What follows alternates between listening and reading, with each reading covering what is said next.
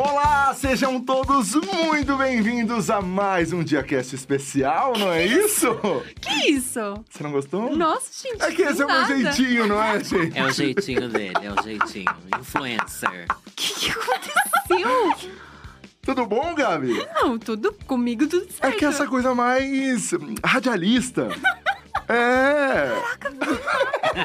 Bom, você nunca mais abre, tá? na energia. Não, você nunca mais abre Diacast. Acabou aqui. Tudo bom, Gabi? Mais ou menos, tô com a voz um pouquinho mais chateada hoje. Ah, entendi. Hoje também eu vou ficar um pouquinho mais em silêncio. Faz mais um ASMR aqui, um... Fazer um... Isso. Pss, pss, pss, pss. Mais aqui. É isso, tá. Estamos aqui com Lorelai Fox e Nathalie Neri para mais um Diacast especial. Gente, que animação é essa? Que não dá nada.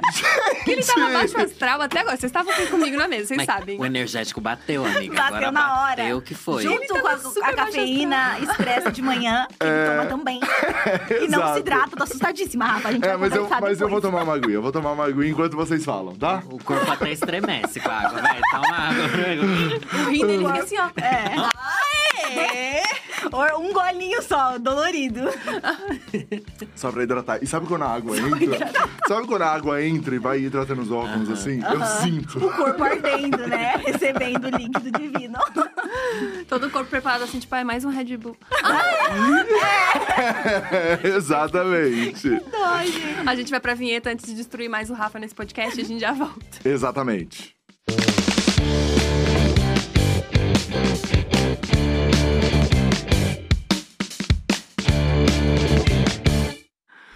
E o nosso assunto de hoje é a internet. É isso? Pam, pam, pam, Pam, pam, pam. Tenso. E a gente está recebendo aqui mais uma vez o Lorelai Fox e Nathalie Neri para fazer um diacast especial, que é quando a gente vai discutir sobre algum tema, sobre assuntos que estão, é, enfim, passando, né? Rodeando nossas, nossas pouco conversas, né? É que vai dar audiência. É, isso. É que vai dar audiência. Tamo aqui pra trazer isso. Polêmica, né? Que a gente Polêmica. quer sair na Rainha polêmica. Matos. Né? É... Nem tanto, gente. A gente quer um corte É o fofoqueiro. objetivo, né? E aí, Concordam? gente? É... O que vocês acham? A gente quer um E corte. aí, gente? Então a gente vai falar sobre internet. Hoje, ah, essa pauta surgiu muito hum, em cima do post da Kim Kardashian, né? Que falou sobre o TikTok estar copiando e ser. O TikTok não, o Instagram tá sempre copiando o TikTok tá- ou outras redes sociais. O, ti- né, o Instagram tá o tempo inteiro. Rodou a vinheta, voltou. É, o Instagram tá sempre copiando, né, as redes sociais. E ela fez aquele post que acho que foi uma conversa toda e o Instagram acabou voltando atrás. Ah. E, e acho que isso teve um, um impacto aí, né? Pois é. De uma rede como o Instagram voltar atrás de um- alguma coisa. É, porque o que tinha acontecido com o Snapchat, né? Depois É. que a Kylie Jenner falou, o Snapchat foi pro limbo. Agora, com a Kim Kardashian falando, pode ser que o Instagram vá pro limbo mesmo, por incrível que pareça, né? Será? É. Mas Eu, eu, acho que... elas têm esse poder, gente, é. por causa das ações, né? Perde acionista, perde dinheiro, perde valor, ninguém mais investe, ninguém mais anuncia o que, que tá acontecendo com essa rede. Eu- Gente, o Snapchat morreu de um dia pro outro, né? Pra mim foi uma das coisas mais assustadoras que eu vivi, assim, como influenciador.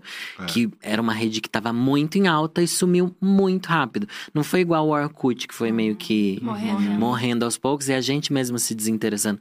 O Snapchat foi muito rápido e eu tenho. Acho que todo mundo ficou com medo que isso acontecesse agora. Mas foi por causa disso? Eu não tô ligada. Esse foi o auge. As pessoas já estavam usando menos, daí a Kylie Jenner fala assim: Ai, alguém ainda usa o Snapchat? Nossa, ai, foi incrível aquele dia. é o poder de alguém que é a pessoa mais seguida, né, no mundo. Mas lá fora as pessoas usam bastante ainda, né? Aqui no, aqui no Brasil, acho que o Snapchat deu uma morrida forte. Pelo menos eu não conheço ninguém que É, tem. eu, eu acho que aqui realmente ele sumiu. Lá diminuiu muito, eu acho. Acho que foi isso, assim. Acho que o pessoal ainda fala que os adolescentes, né? Que É uma é- coisa meio Tumblr. É, que ainda tem essa coisinha meio Nichada. cool, assim, né? Tipo, que é legal tá ali nessa Nossa, rede. o Tumblr. Ah, eu uso até hoje, gente. Eu, Eu, sou tumbleira. voltei pro Tumblr, sabia? Mentira, eu nunca tive Tumblr. Nossa, eu já fui muito, muito, muito viciada em Tumblr. Muito. Daí hoje em dia, nunca olha. entendi, acho que eu não tenho capacidade mental pra conseguir É só foto. Foto e post. é- é- são blogs que você segue, eles aparecem numa timeline, assim, é bem simples de usar, sabe? E, e é muito legal que quando eu tô assim estressado de todas as redes, eu vou pro Tumblr. Tipo, ai, no Ah, Tumblr eu vou conseguir ter um momento de ver coisas legais, Ah, assim. isso eu queria saber. Como é que é o comfort rede social de vocês? comfort, Qual é a é. comfort rede social? Qual, Nathalie? Hoje em dia, acho que o Tumblr também, que foi uma rede que eu tirei do nada, porque eu tava estressada com todas. Não estressada, é porque, no caso, também se torna o nosso trabalho. Então, a gente tem uma dupla carga, porque, enfim, somos influencers, gente. É sobre isso também. Mas, claro que, como usuários, né, uma pessoa que quer consumir, aí você usa, é, une, às vezes, esse, esse monte de coisa que tá acontecendo com as suas pressões de trabalho e, de repente. Não tinha lugar nenhum pra onde correr. Eu reativei um blog antigo Ó. Olha isso, gente, o, o- o limbo. Voltei a escrever no meu blog, é um blog trancado. Meu Deus, Jura? Eu blogueira te mesmo. juro, a- arrumei o HTML da página. Mentira, Nathalie. que você fez lá? Por, eu, Barra HTML, porque blá a blá gente blá. sabia fazer isso Aham. nessa época, porque era blogger ainda, não era nem o Word Express. Eu usava quando eu tinha 13, 14 anos. E ele tá vivo ainda. Não sei como o Gente. blogger não matou tudo, tipo. E aí eu entrei e eu faço posts, então virou meio que um diário, que é um lugar que eu consigo organizar uma linha do tempo de tudo que eu vivi desde 2008, Não 7, creio.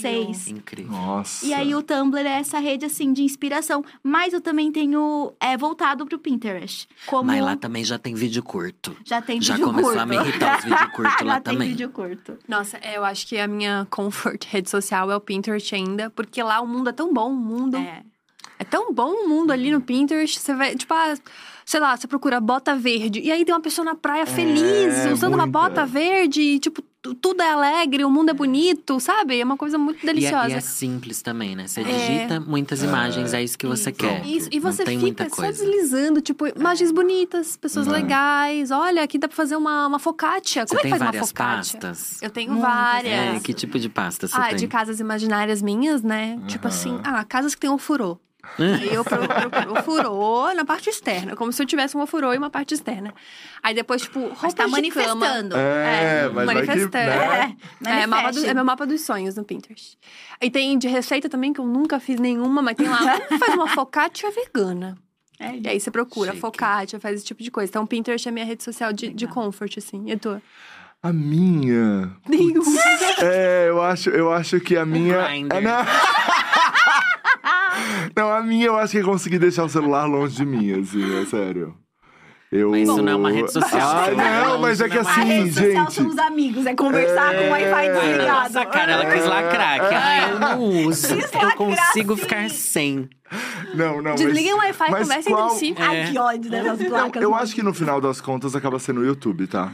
Que eu. Aham, que eu me jogo ali pra ver determinadas coisas. Tem um monte de vídeo que eu coloco pra assistir depois e eu de fato assisto. Não, e você coloca, você descobre umas coisas do fim É, do, do mundo do limbo, né? e- Uma e, tem uma galera enorme que você não conhece, que tá produzindo um conteúdo há anos que você também não viu. Então, é, inclusive um último canal que eu conheci que eu assim adorei e foi recente, assim faz uns dois meses, foi Dragbox, Uhum. que eu adoro.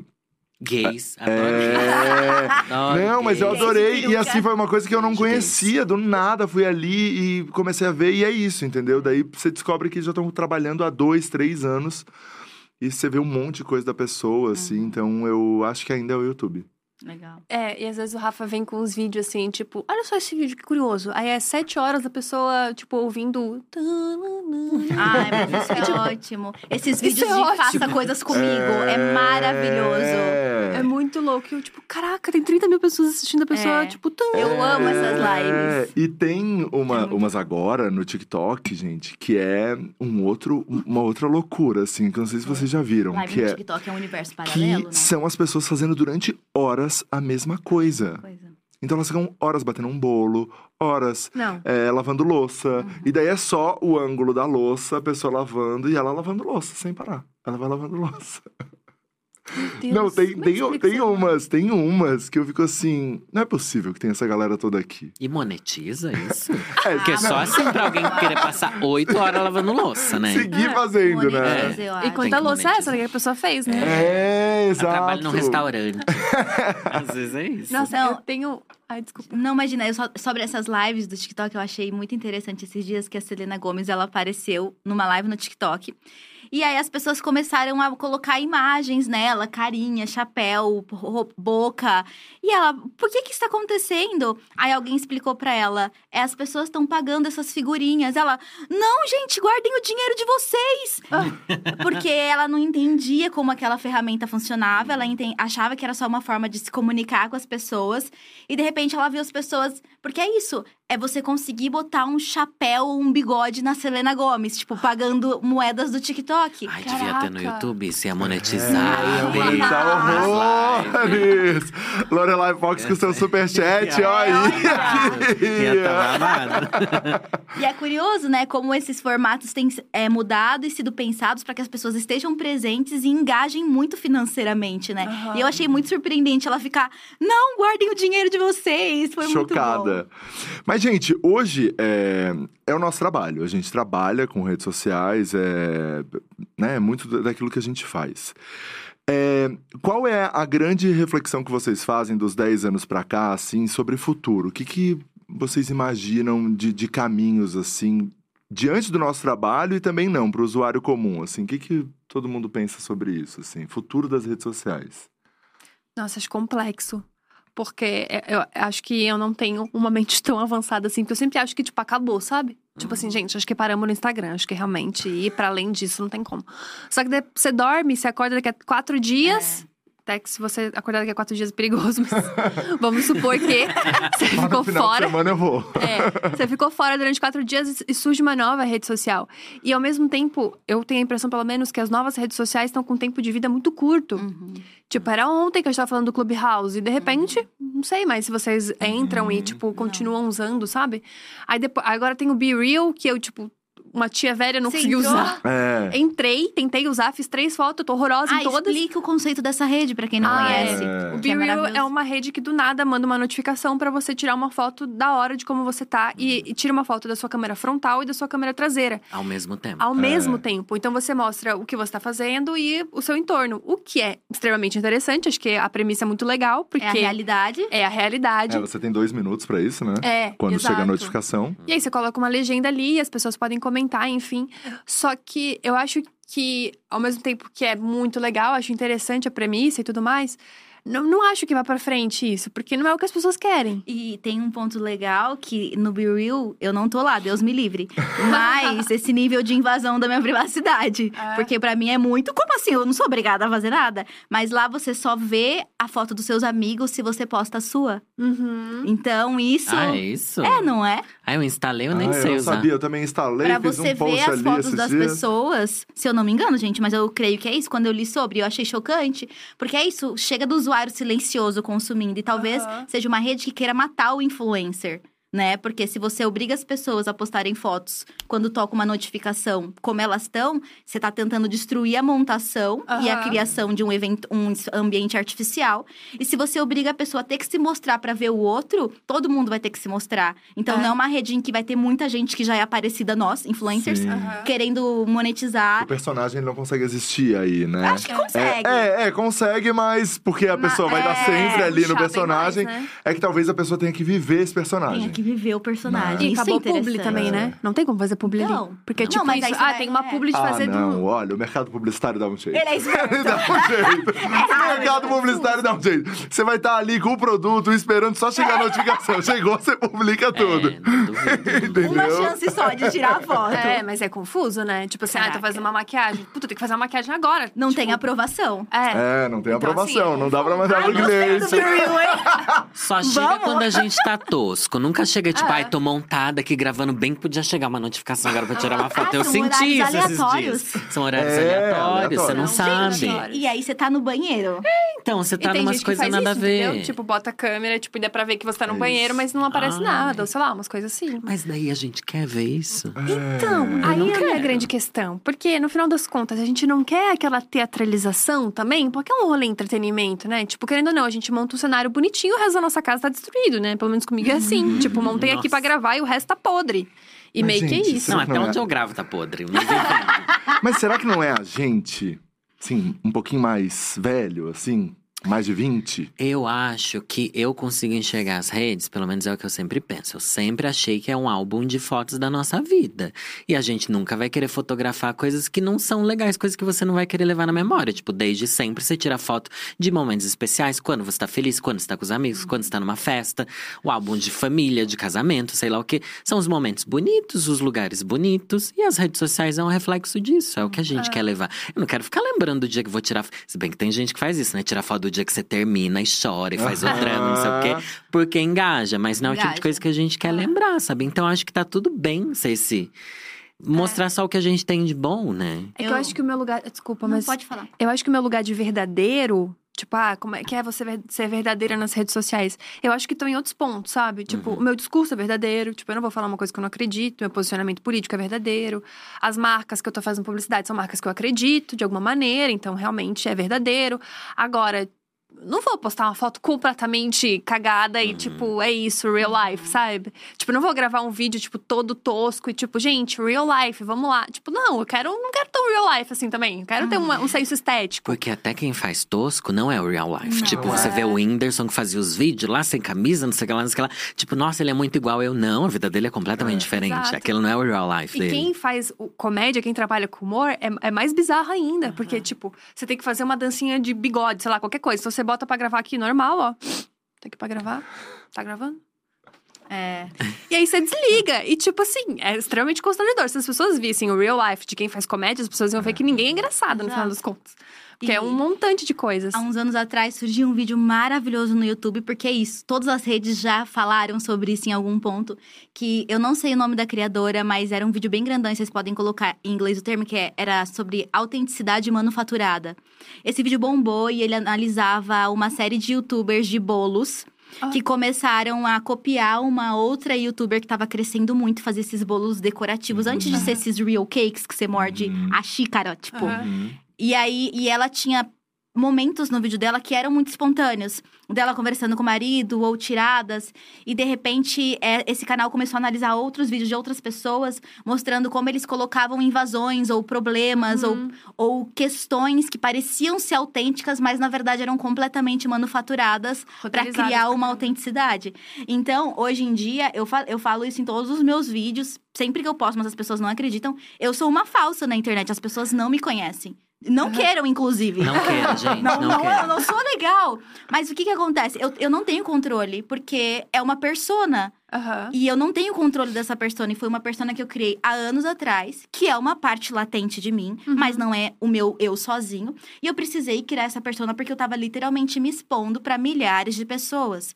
E claro, é o meu eu mais forte, é o meu eu mais inteligente, é o meu eu mais bem articulado, com menos dúvidas. Gente, eu sou um apocalipse ambulante emocional. E eu não exponho isso, porque a minha persona não permite. E nos processos de terapia, eu entendo que essa é uma defesa. É uma segurança que É a uma segurança. É. E aí, a- o que eu tento conscientemente, às vezes, é deixar vazar um pouco, mas com cuidado, porque senão a gente É. se expõe de uma forma. E é isso, existem perigos na exposição real e realista da sua vida. E é um lugar muito delicado, muito é sensível. muito delicado. Porque se a pessoa não gostar desse outro lado, a pessoa não tá gostando de você. E você Tipo, quer.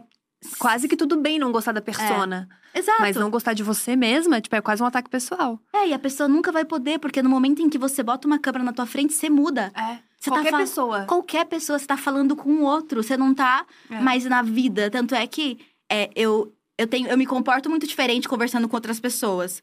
E as pessoas falavam muito. Eu não te vejo assim no seu canal. É claro que não, porque esse é, um, é o meu eu com outros. Esse eu não acontece quando eu tô sozinho olhando pra uma Você tá câmera. trocando com a câmera, não com as pessoas. Exato. Lorelai Fox pode falar muito sobre isso, porque você faz a Lorelai, mas também tem o Danilo. Como, como foi isso quando você resolveu colocar nas redes sociais o Danilo também? Porque você começou só de Lorelai, Qual a né? cor favorita da Lorelai? São as perguntas que a gente recebe, né? Mas pra mim, acho que o processo foi meio inverso. Eu queria que as pessoas vissem mais quem eu era de verdade do que ver minha persona, entendeu? Porque as pessoas começaram a criar um imaginário sobre a Lorelai como se ela fosse uma outra pessoa Aham. mesmo. Tipo, essas perguntas. Qual foi a favorita dela? Qual, o que você diria pra ela? Eu fico assim, como assim, gente? Sou só eu com outra roupa, sabe? Dentro de mim não existia essa separação e para as pessoas tinha. E pra mim isso é o muito. Até hoje eu acho muito difícil, sabe? É que agora eu acho que eu já me acostumei, né? Depois de sete, quase oito anos fazendo, é, na internet pelo menos, acho que já me acostumei. Mas as pessoas sempre vão enxergar a gente diferente de quem a gente é, mesmo eu como Lorelai, mesmo como Danilo. Só que eu acho que, diferente da Nathalie, eu acho que eu tento mostrar o máximo possível as minhas falhas, entendeu? Porque eu acho que também a Lorelai começou num lugar de por ser um personagem, as pessoas colocaram no lugar de, ai, nossa, fada sensata, que é uma coisa que eu sempre, ai, abominei, mas acho que a drag, eu era uma chata também, trazia muito disso. Mas agora eu tento mostrar tudo que eu tenho de ruim. Eu acho que as coisas de, ruim que a gente tem é o que mais a gente consegue se conectar com os outros na internet, na verdade, sabe? Eu me conecto muito mais com as falhas dos outros. Ai, mas, é um- mas são os erros pensados, né? Porque na internet ninguém é invejoso. Uhum. Ninguém é escroto. Ninguém é tipo, ah, eu sou um grande babaca. É um, é um erro do tipo, ah, eu sou vulnerável. São umas coisas É, que. é, Não, sou a gente pode- perfeccionista. A É, gente pode entende? falar que é invejoso. Eu aconselho as pessoas a trair no meu canal. Eu dou conselhos close errado. Só que tem aquele limite. Tipo, eu não vou falar Ah. mal de outro influenciador. Não vou falar de alguém que eu detesto Coisas que a gente publicamente. faz. Coisas que a gente faz na vida real. Mas é tentar pelo menos mostrar que, olha, eu também sou bem podre. E lembrar as pessoas disso, eu acho, né? E, e também lembrar que a gente é fake, enfim. Eu acho que uma Não coisa sei, que a na Lorelai, verdade, que eu sou a Lorelai mais. e Danilo me inspirou muito foi assumir a amargura, sabe? É. A gente é amargurado, É. sim. A Lorelai me ensinou a ser amargurado E online. as pessoas gostam, não gostam? É. Porque tá todo mundo Tá triste. todo mundo assim, É. odiando Ah, mas tudo. também tem um limite. Tem. Porque tem. depois, tipo, o Felipe Neto começou na internet sendo um grande amargurado, tipo, de reclamar de tudo. Depois todo mundo achou ele um grande chato e agora ele já não é mais essa pessoa. Mas é o mesmo limite da vida real. Você não quer trabalhar Ah. com alguém que é Uhum. amargurado o tempo inteiro. Você quer trabalhar com alguém que faz piadas autodepreciativas. É. E tá tudo bem. Eu acho que é o limite que a gente tem também na nossa vida real. É o que a gente vai expor na internet. Eu acho isso. Não vou chegar pra desconhecidos e começar a reclamar que blá blá blá, fui traído, tô chorando, briguei com a minha mãe. Não, então, não vou fazer isso na internet. Uhum. Eu acho que o limite é meio esse. Pelo menos é assim que eu lido. É, e eu acho engraçado essa sensação de que as pessoas querem muito a vida real. E aí tem que, aqueles vários TikToks, assim, tipo, da pessoa acordando e saindo da cama, É. sabe? E eu só penso de uma pessoa posicionou o celular ali, tipo, Sim. tá aqui. Aí se cobre. Ai, bom dia. Tipo, Uhum. até o real life é extremamente, tipo, segmentado, pensado. Tipo, quando você vai fazer um, um daily, essas coisas, sabe? Tipo, É, você não- tem que pensar não no existe, negócio. né? É impossível É ser real. E qual rede social é, vocês acreditam que a galera acaba sendo mais real mesmo, assim? Hoje em dia, eu Das achava que o sociais. TikTok, hoje em dia acho que não mais. Porque ele cresceu muito e é autenticidade manufaturada. Eu Aham. tenho visto muito conteúdo que era muito orgânico da plataforma e eu consumia muito TikTok desde que ele, tipo, bombou na pandemia, mas eu demorei muito pra entrar. Inclusive, foi a pior coisa que eu fiz entrando na minha conta que eu consumia, entrando, tipo, como influencer, eu devia ter criado outra, porque mudou o meu algoritmo. E é como se o TikTok tivesse entendido quem eu era. Ah, então vamos mandar vídeo de problematização pra essa menina negra LGBT vegana. E é só isso que aparece na minha For You. E eu queria ver, tipo assim, potato talk, entendeu? Era essa, eram essas as minhas pesquisas. Tofu talk, É, receitas. cortando sabonete. Cortando sabonete. e aí, é, eu comecei a perceber nesse. Vendo esse começo, né?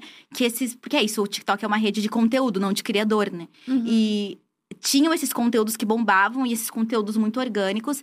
E aí, como o TikTok entendeu que eu tava tentando entender sobre o TikTok, começou a aparecer muito conteúdo de especialista em TikTok. E os conteúdos de especialista em TikTok tiram toda a magia. Porque você percebe que aquilo que você acha que é orgânico não é. Porque é a fórmula e vai. Assim como o YouTube, ah, os três primeiros segundos, o resuminho do vídeo antes. Passa, falar pra pessoa se inscrever, ativar o sininho, se inscreve aqui no canal do Estúdio, ativa o sininho, entendeu? No meio do vídeo, porque é quando a pessoa tá envolvida e não caiu a atenção ainda. Então, quando a rede começa a ganhar uma, uma, um volume maior de usuários, eu acho que ela acaba perdendo naturalmente a organicidade. Organicidade? E deixa de ser real? Eu acho que não deixa de ser real, mas é esse real filtrado. É esse real intencional. Porque eu não acho que os personagens que a gente coloca online são falsos. Eu acho que eles não são a totalidade de quem nós É somos. isso. É, não, mas, mas eu não digo nem sobre a gente, assim, porque eu acho que todos nós aqui, a gente decidiu muito mostrar um perfil da nossa vida, um lado da nossa vida, e tá to- todo mundo muito consciente aqui. Eu acho que a gente não. É, consciente não do conteúdo, mas do que a gente tá fazendo, assim, Total. sabe? A gente tem consciência do que a gente tá fazendo, é só um fragmento, é isso aí, e seguimos já há muitos anos fazendo nosso trabalho. É, Agora, qual é a rede social que vocês acreditam que a gente tá de fato vendo a realidade das pessoas? Assim, existe alguma ou tem, não? Não que tem? Não Eu tem. acho que cada rede social, ela aflora um lado da tua personalidade. Tipo, no Twitter, você só reclama. Uhum. Difícil você falar um negócio. Se você falar uma coisa legal no Twitter, você vira meme. Uhum. Se você falar, nossa, Você é gente. problematizado. É. Não, tem aqueles, inclusive, Cancelar. memes de como é que é em cada rede social o perfil das pessoas, que é muito bom, né? Aí no Instagram você mostra a sua vida, tipo, é, em 15 segundos ali no- nos stories. Então são 15 segundos felizes fazendo café da manhã, que ninguém sabe como você acordou de fato. Então tem. Você faz bastante café da manhã, né? Eu É, go- é, uma coisa que eu Você gosto quer muito. conversar sobre isso? É, Nem é, sempre já você tá eu bem não vou dar, É, né? incenso, café da E eu manhã, o sempre yoga. invejava os café da manhã dela, agora eu já tô assim, e aí, gente? É, não é assim. Mas é agora que- pensa que eu tenho que botar o celular pra fazer o café, ó. Tipo, botei o É, pó, gente, é o inferno. agora a água. E ela treinando, é. É, ela é dessas fake, rotinas que eu é- invejo. O Rafa e a Thaís, eles já falaram pra mim, eu tenho certeza que você acordou um dia às 5 da manhã, Fez fez vários. Ai, eu já pensei até em fazer Mas isso. faz isso, gente. As pessoas fazem Tem isso. Nossa, será faz. que As pessoas nesse nível? fazem isso. Bom, eu não faço isso, tá, gente? Eu realmente acordo cedo, tá? Eu não, fala, não vou falar mais nada. Fazem. Então, olha que coisa louca, porque eu entrei numa pira disso, assim, porque eu acordo cedo, faço yoga, faço meu café e tal, e eu sempre mostrei isso. Aí eu entrei numa noia que eu falei assim, cara, eu acho que as pessoas estão, tipo, meio que me cobrando, sabe? Algumas pessoas falavam, ah, você não acordou ainda e tal, tipo, não de propósito, nem de, tipo, é porque as pessoas gostavam de ver. E aí eu entrei numa noia que eu fui falar pra terapeuta, assim, eu falei, eu não sei se eu tô fazendo mais porque eu gosto de fazer isso ou se é porque eu tenho que fazer, sabe? Porque as pessoas estão na expectativa desse É. conteúdo. Aí ela falou, então para de postar. E, tipo, quando você se sentir bem de novo, você posta. E eu realmente parei de postar. Assim, tipo, fiquei, uns, fiquei um tempo sem postar. E agora eu tô postando muito de vez em quando algumas coisas. Porque eu ainda não sei o que, que eu quero postar, o que, que eu preciso postar. Tô nessa confusão, mas virou pauta de terapia. E eu acho que cada rede social, ela. Ela mostra um pouco de ti, assim. No TikTok, eu acho que é mais, tipo, bora lá, jogado, você meio que faz o que quiser. É muito, pra mim, pelo menos, é muito uma rede social de teste. Então, ah, eu vou ver se isso aqui é legal, vou ver se isso aqui funciona. Putz, me deu vontade de fazer isso aqui, vou tentar fazer. O Instagram já é mais montadinho. O Facebook, ele foi com, Foi com Deus, Deus. pra mim. É. O Be Real, a gente não tá dando conta. E acho que é isso. Acho que cada um tem o seu... É. Ah, Firmão aqui com os conteúdo grosso, grande. E É. você? Você acha que, te- que é isso? Não tem uma rede social que a gente. Não acho que tenha uma que a gente seja muito. E eu acho que tem, há, há também a influencialização do usuário comum, muito entre aspas, que não é o influencer, o criador de conteúdo, que é só a pessoa que trabalha de segunda a sexta, entra Uhum. na rede social pra ver o que tá acontecendo. Tipo, quando todo mundo começa a criar, e a pandemia eu acho que trouxe isso de uma forma muito intensa. Todo mundo, muita gente começou a criar conteúdo e desejar criar conteúdo. E é engraçado que as- os adolescentes e as crianças nas escolas, eu fiz estágio em escolas há uns anos atrás e elas sonhavam em ser youtubers. E agora elas querem ser tiktokers, instagramers também. Então você tem um desejo muito grande, uma meta na criação de conteúdo. E hoje em dia, é, as pessoas não, não, não acontecem por acaso.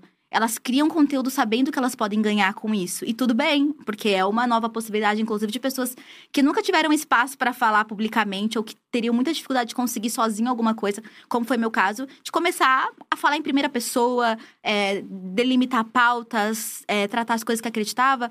Só que aí isso cria uma norma do que seria essa criação, e é muito comum ver pessoas é, que não têm interesse em monetizar essas redes sociais Agindo como se tivesse. Agindo como Todo se mundo tivesse. tem aquele amigo que não é influenciador e quando você olha os stories dele, ele, oi pessoal, tudo bem? É. Hoje eu tô aqui, não sei o que. lá." Eu falo assim, É. caralho, você não é um influenciador. E tipo, a pessoa, é o que você falou, ela não quer ser. Ela é não que quer. criou-se esse formato. Isso é Essa assustador. maneira de falar, Daí eu né? Essa- sinto uma culpa. Porque a gente começou a criar monstros, aí a gente tá propagando um jeito de ser que não é natural e que faz mal até pra gente. Chega uma hora que você, tipo, nossa, tô cansado, mas vamos lá ser Vamos feliz. gravar. E daí as pessoas estão vivendo isso, é- eu acho extremamente bizarro. mas será que se não fosse isso, não seria outra coisa? Seria. Porque, tipo, na época dos blogs, todo mundo tinha blog. Tipo, eu tinha, eu tinha blog e não tinha pretensão nenhuma de trabalhar com o meu blog. Sim. Tipo, eu só tinha blog. Isso sempre vai seria, acontecer. seria, mas é que agora a gente faz parte de Eu acho- dentro disso. Acho mim, as isso que é estranho. experiências, elas eram mais ligadas ao sujeito, elas eram mais individuais. Hoje, Uhum. como você tem muitos parâmetros estéticos, técnicos de iluminação, de luz, de beleza, de fundo. Gente, é só a gente ver os vídeos do TikTok que todo adolescente tinha aquele LED de lâmpadas. Claro, ai, quando a gente era adolescente também usava meia calça listrada do Ruge. Claro, só que era mais um interesse de ser pra si ou pros amigos da escola, né? Não de, tipo, construir essa imagem pública. E Entendi. houve essa publicização de todas as partes da vida. É, antes dessa campanha de Make o Instagram, Instagram Again, tava muito forte na gringa Make Instagram Casual Again. Tipo, faça o Instagram casual de novo, que é exatamente isso que a Lorelai trouxe. Vamos fazer o Instagram voltar a ser um álbum de fotos, voltar a ser o registro da vida. Porque eu também tava percebendo nesses tempos que eu não conseguia achar imagens no meu celular, porque só tinham 60 fotos posadas. 60 vídeos, Não, total, 60 fotos total. posadas. É. Eu cheguei ao limite de, come- de começar a tirar foto com a minha cybershot de adolescente. E eu voltei a ter gosto por registrar a minha vida. Porque a- e aí eu comecei a postar essas fotos, as pessoas gostaram e parei de tirar foto com ela. Porque se tornou novamente uma demanda de conteúdo. Então hoje em dia eu faço questão. Hoje eu fico com meu celular muito tempo, mas eu faço questão de tirar fotos merda. Tipo, do meu dia. E não pra fazer um. Como é que chama? Foto... Fotodump. Aham. Porque aí também é uma autenticidade manufaturada. Ai, eu me sinto obrigada a fazer fotodump, Mas ainda não fiz. são maravilhosos. Não, mas eu nunca fiz. Mas você faz com memes, eu, eu faço acho com genial. meme, É, é, porque engaja muito mais. Eu não preciso tirar foto de nada, é só ir salvando Engaja meme. Não se expõe, não se Não se expõe. expõe, é, e tá ótimo. Mas quando você pensa que hoje em dia, em entrevistas de emprego, as pessoas, é, os profissionais, as empresas vão até o seu Instagram, ver quem você é, vão, nas até seu sociais Twitter. ver o seu posicionamento, Gente, tudo. isso aí é intenso. Você não tem mais um lugar de privacidade Mas pra. é porque também as pessoas expõem cada lado da sua vida nas redes. Às vezes elas usam pra expor o pior que elas não podem falar na sociedade, né? É. E eu acho que sobre a rede social que a gente é mais autêntico e tal, eu acho que varia de pessoa pra pessoa. Tem pessoa que consegue ser mais verdadeiro no Instagram do que a gente, mas no Twitter só quer fazer piada. Ou o contrário, tipo, eu acho que eu sou muito mais transparente com tudo que eu penso no Twitter. Tipo, ai, falo besteiras o dia inteiro. Não me preocupo realmente com o engajamento do Twitter, isso é muito legal, entendeu? E já em outras redes, não, é um grande pesadelo e tal. E varia de cada um, né? Eu acho que é Nossa, isso. É, é muito louco, né? Tipo, a gente tá vivendo esse rolê de que agora a necessidade que a gente tem é de fazer alguma coisa genuína, que não necessariamente as pessoas gostem. Uhum. Antes a preocupação era fazer alguma coisa que as pessoas gostem, mesmo que não seja genuíno. Uhum. Né? Entrou nessa, nessa pira. A minha professora de yoga, esses dias, ela postou uns vídeos, assim, tipo, dela praticando. E, ela não- e a gente não pode ficar com o celular dentro do chala, né? Você não pode ficar, tipo, gravando. Pera, Shala. O espaço que a gente faz yoga. Ah, tá. E aí ela postou e falou: Não, só pra vocês saberem, eu tô me sentindo muito mal de postar esses vídeos. Porque eu terminei a minha prática, tipo, terminei ali e depois fui fazer essas posturas pra gravar, pra mostrar pra vocês. E é, tipo, muito sem presença, sem sentido. Porque daí você tá preocupado com o ângulo, com a luz, como você vai fazer, qual a respiração, se tá certo, se tá errado a postura. Que as pessoas vão ver aquela postura e falar: Ah, você devia ter ficado com o peito mais aberto, você devia ter não sei o quê. E eu fiquei pensando sobre isso. Nossa, quantas vezes eu, tipo, gravei a minha prática e tal, e fiquei pensando: Nossa, será que isso tá certo? Uhum. E não pra mim. Porque eu tenho que fazer certo pra Será mim, que vão mas me tipo, criticar? será que vão É. criticar? Será que E vão falar vão. alguma E coisa? E vão, e vão mesmo é se tiver certo, louco. vão. É. Aí ela falou, tipo, façam um exercício de parar de gravar a prática de vocês. Tipo, não, não gravem, tipo. Façam só porque você tem que fazer, assim, em estado de presença mesmo, sabe? Senão você vira qualquer coisa. Vira, tipo, sei lá, você gravar o seu dia a dia. E não, aqui é um estado de presença. E eu fiquei pensando, nossa, que pira, porque por mais que você esteja tentando fazer um bagulho completamente genuíno, já tá inserido uma preocupação na sua cabeça. De todo mundo, assim, não é mais de influenciador. Já tá inserido uma preocupação de que isso precisa ficar bonito, isso precisa ficar bom, isso precisa ficar bem Sim, e iluminado. Que vai rolar um julgamento ali. E que né? vai rolar um julgamento. Mas não é um. Pelo menos todo mundo não sente uma coisa de assim, ah, eu queria tanto não ter que gravar isso, eu queria tanto não ter que fotografar isso, eu queria tanto não ter que postar isso. Vocês não têm essa sensação? Hoje em dia eu não faço. Se eu É. sinto isso, eu não faço É? mais. Eu também não. Tento. Só que a culpa vem. Se eu É. passo um dia sem fazer um stories, eu falo, ai, graças a Deus não gravei um stories. Mas daí me sinto muito culpado. Eu penso, às vezes era melhor eu fazer com raiva do que a culpa que vem depois. Mas é porque a gente trabalha com isso, né? A a nossa experiência com as redes sociais é completamente outra. Mas esses dias eu também tava percebendo vários áudios bombando. Começam no TikTok, depois vão pro Instagram, que é meio que metalinguagem, sabe? Tipo, a coisa falando da coisa e as pessoas apontando esse grande problema que é a criação de conteúdo num limite bizarro. E aí são áudios assim. é, ah, o Instagram falou que eu preciso de fazer Reels pra ter engajamento, então tá aqui seu Reels. E a pessoa fazendo nada. E aí é um vídeo, são milhares de vídeos em cima do áudio. E aí a. é, aí tem uma outra que é uma musiquinha assim: é, tudo é conteúdo, tudo é conteúdo, não esqueça de filmar. Tipo, e é irônico, sabe? E é o áudio e a pessoa filmando, às vezes, o pequeno negócio dela, filmando ela se arrumando. Porque isso tudo é conteúdo agora. Já que. E o público pede. Exato. Eu, eu falo assim, ai, tô jogando Elden Ring. Quando vai ter um gameplay? Queremos um gameplay. Daí eu falo assim, gente, a gente tem que começar a preservar coisas da nossa vida, senão tudo vira o nosso trabalho. É. Tipo, eu já levo o desenho, já levo a maquiagem, já levo minha viagem, já levo minha família. Tudo isso já virou conteúdo. Daí eu comecei a selecionar partes da minha vida que eu falo, não, isso daqui eu não vou Meu. postar. Por mais que eu queira fazer um gameplay, que seja legal, não sei o que, eu vou guardar isso. Tipo, escrever no meu diário. Meu diário é tão lindo, gente. Todo dia eu penso, ah, eu vou postar uma foto, eu vou postar. Não, Daí eu é. falo, não vou postar, não. Scrapbook é uma vertente, hein? É, Ah, então, é eu um sigo muito, é um eu sigo muito bom. esses. É um Principalmente no. Pinterest, no Tumblr, tem É bem muito grande. disso. Daí eu falo, eu quero postar, daí não. Daí a gente precisa começar a pensar no que, que a gente não vai postar, em vez do contrário. Porque o natural já é postar tudo. Não é assustador? É a coisa mais assustadora. É, eu acho. Eu acho que é- esse- já tive esse questionamento muito, mas agora eu, eu acho que eu tô começando a entender, e começando, porque acho que é uma longa jornada, do que, que é o meu conteúdo. Tipo, o que, que eu preciso fazer em termos de trabalho? Ah, preciso gravar tais vídeos, preciso fazer tais, tais coisas. E quais coisas que eu posso guardar só pra mim, assim. E, tipo, se eu quiser postar, beleza, mas não é uma obrigação de que eu tenho que postar isso pra isso funcionar, sabe? Eu acho que os stories tá caindo muito nesse lugar pra mim, assim. Por mais que a gente ainda faça publi e tal, pra mim tá um lugar mais de tipo, ah, eu quero postar isso. Ah, quero postar uns negócios conceito agora, umas Sim. fotos aleatórias de prédio e bora lá, entendeu? Ah, ou eu quero postar só, tipo, ai, fui no show da Marisa Monte, eu odeio stories de show. Aí gravei um stories, pensei, ai, não quero postar agora. Aí no dia seguinte eu postei, tipo, era o dia seguinte, Sim. beleza, entendeu? Então acho que tá, pra mim tá mais um lugar de tipo. Ai, vou mostrar o que eu tiver afim de mostrar. E tem pessoas que gostam, tem pessoas que não gostam, e enfim. Aí tem a parte do meu conteúdo. Tipo, meu feed é meu conteúdo. Então ali é pensado, ali é tipo. Ah, isso aqui eu gostaria muito de falar, acho que isso é um tema importante. Daí eu jogo ali, entendeu? Acho que pra mim essa divisão tá ficando mais clara agora, assim. Ainda tá numa processão, mas acho que tá ficando mais clara. Porque eu sinto que, que é uma coisa que dói, assim, pra todo mundo isso, né? De ter essa cobrança de ficar postando o tempo inteiro. Claro que a gente trabalha, como tem essa, essa diferença, assim, do público. Mas também, é, não sei se vocês têm essa sensação de que, putz, a gente também representa, né? Também tem uma representatividade, tem uma coisa de, putz, a gente tá fazendo isso aqui, então cheguei nesse lugar, conquistei isso, quero mostrar, quero também Inspirar pessoas. inspirar as pessoas e, e ficar motivando todo mundo e ficar nessa, nessa função, assim. E eu acho que o usuário comum também tem essa coisa, sabe? De ficar tentando inspirar todo mundo e ficar tentando motivar e todo mundo mostrando essa alegria, assim, sabe? Eu não sei se a gente busca uma alegria exatamente, mas a questão da inspiração eu acho que é super forte, independente do conteúdo que você cria, né? Você sempre acaba tocando pessoas. Falando sobre ser LGBT, pra mim a coisa mais incrível é saber que hoje em dia eu crio conteúdos pra para uma geração que eu não tive o mesmo, entendeu? Eu não tive uma bicha montada de 30 anos falando que você podia ser uma, sabe, ser afeminada e tal. E pra mim isso é muito legal. E traz essa. Daí é que vem, é diferente. Quando chega nessas pautas, é uma coisa que eu quero muito falar, eu quero postar, eu preciso estar nesse momento histórico onde a gente é LGBT sendo visto, Conquistou. sabe? Conquistou e estamos aqui usando esse espaço Uhum. mesmo. E a gente tem que usar muito porque, enfim, finalmente a gente teve um espaço, né?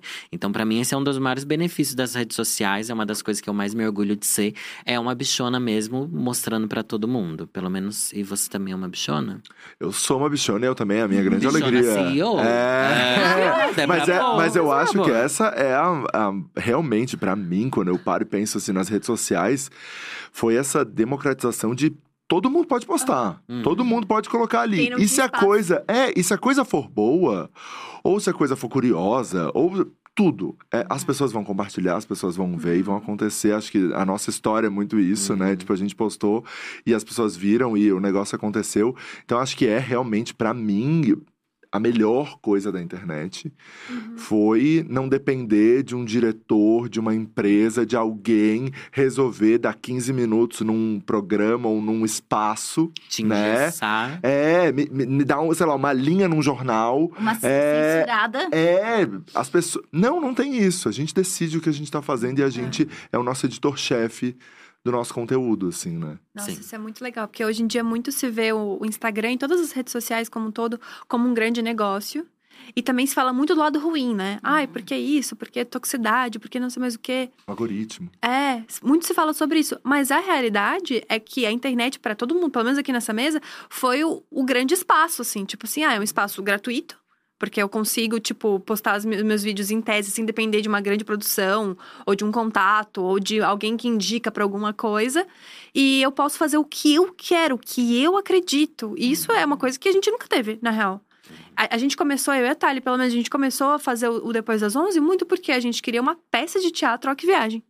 O nosso primeiro grande sonho era ter uma peça de teatro e a gente não tinha como apresentar uma peça de teatro. A gente não tinha uma companhia, a gente não tinha grana pra fazer um negócio do teatro, a gente não tinha nada. Mas a gente tinha roteiro, assim, ó, Tinha desde um muito sonho. antes. Elas Tínhamos tinham um um sonho. É. Duas meninas jovens, É, sonhadoras. sonhadoras. A real é essa, tipo, é um grande palco. É um gran... Aqui a gente pode fazer as coisas que a gente acha engraçado, que a gente acha legal. E se tiver e se alguém público... achar engraçado também, vamos É. começar. Pessoas- Exato, tanto é que é muito louco a história do Depois das 11, porque no final das contas é um grande emaranhado de piadas internas, de coisas que a gente achava engraçado e que as pessoas começaram a comprar e começaram a achar engraçado também. E, tipo, isso virou uma grande, um, uma grande coisa, assim, que mudou a minha vida, mudou a vida da Thalie pra sempre. Mas é muito louco, porque era isso que a gente queria, a gente queria um espaço. Talvez, se fosse mais fácil fazer teatro em Floripa, a gente nem teria começado o canal. Olha que louco pensar nisso. Sim. Porque o que a gente queria era um espaço para poder expressar o que a gente queria expressar. Então, tem muito mais lado positivo do que negativo, assim, pra mim, pelo menos. Você, Nathalie. Eu, eu concordo muito com o Danilo nisso. Eu acho que houve pela primeira vez o espaço de você falar o que a gente queria falar e você se enxergar e deixar as pessoas te olharem de volta, né? Eu acho que essa relação que a gente acaba construindo na internet com pessoas que a gente nem sabia que viviam coisas tão parecidas com a gente, e quando a gente percebe isso é muito grandioso e poderoso, é uma das coisas mais incríveis também. Eu comecei na internet porque eu tava aprendendo milhares de coisas na universidade e eu ficava, meu Deus, isso aqui precisa estar público, sabe? Isso aqui precisa estar num lugar que as pessoas queiram consumir, procurar. E nessa ânsia de compartilhar, eu comecei a falar sobre as questões que eu aprendia e funcionou muito. Mas ao mesmo tempo, eu sinto que o fato da gente trabalhar com isso tritura muito esse processo. Eu mesma, eu falo, já falei isso no meu canal, eu perdi muito da minha independência, na- da minha fluência e cadência na voz, sabe? Quando eu comecei a trabalhar com a internet. Porque você começa a ter medo do cancelamento, porque o cancelamento significa algo a mais do que só ser odiado. Ele significa talvez não ter onde morar, ter que voltar para casa dos seus pais, porque eu acendi com a internet, eu acendi financeiramente com o meu conteúdo, eu consegui ajudar minha família com o meu conteúdo. E esse era um conteúdo ideológico. Então as pessoas falam: "Não, blogueira política" blogueira com ideais e posicionamentos. Porque a gente, eu não acredito que eu faço política na internet. E no começo eu acreditava muito nisso, tipo, mas no começo eu era independente, no começo eu não tinha amarras. Eu tava voltada àquele conteúdo e só, e eu queria ser professora. Então era só isso. Isso era maravilhoso. Mas no momento em que a internet me deu condições financeiras de existir, o que eu não tinha, porque eu não tinha dinheiro nenhum, minha família não tinha dinheiro nenhum. E no momento em que isso aconteceu, eu falei, cara, isso aqui é muito grande. E aí eu preciso lutar o tempo inteiro pra entender qual é esse lugar, que eu acho que é um lugar muito mais delicado do que alguém que fala só sobre outras coisas, que tipo, não fala sobre questões raciais, de gênero, sexualidade, sabe? Porque a gente tá o tempo inteiro tentando se equilibrar entre como é que a gente vai gerar essa representação ou esse desejo de inspirar o outro e de fortalecer essas lutas, mas ao mesmo tempo a gente depende disso. Então, Não pode perder. a gente não pode perder. E o medo de perder, ele te silencia É, às vezes. é. Então eu tenho que o tempo inteiro. Eu penso em falar uma coisa. Aí eu tenho que pensar. Eu falo isso? Não, eu vou falar. Não, isso aqui é muito delicado. Talvez eu não queira falar, porque isso aqui vai gerar. Isso é 24 horas do meu dia. É horrível 24 isso, né? acho que pra 24 todos horas do nós. meu dia. É eu não vou postar porque. E eu realmente não posto, né? Eu não tenho. Assim, publico quase nada nas redes sociais. Porque é isso. Cara, eu represento, né, muita coisa hoje com a Dia e tal.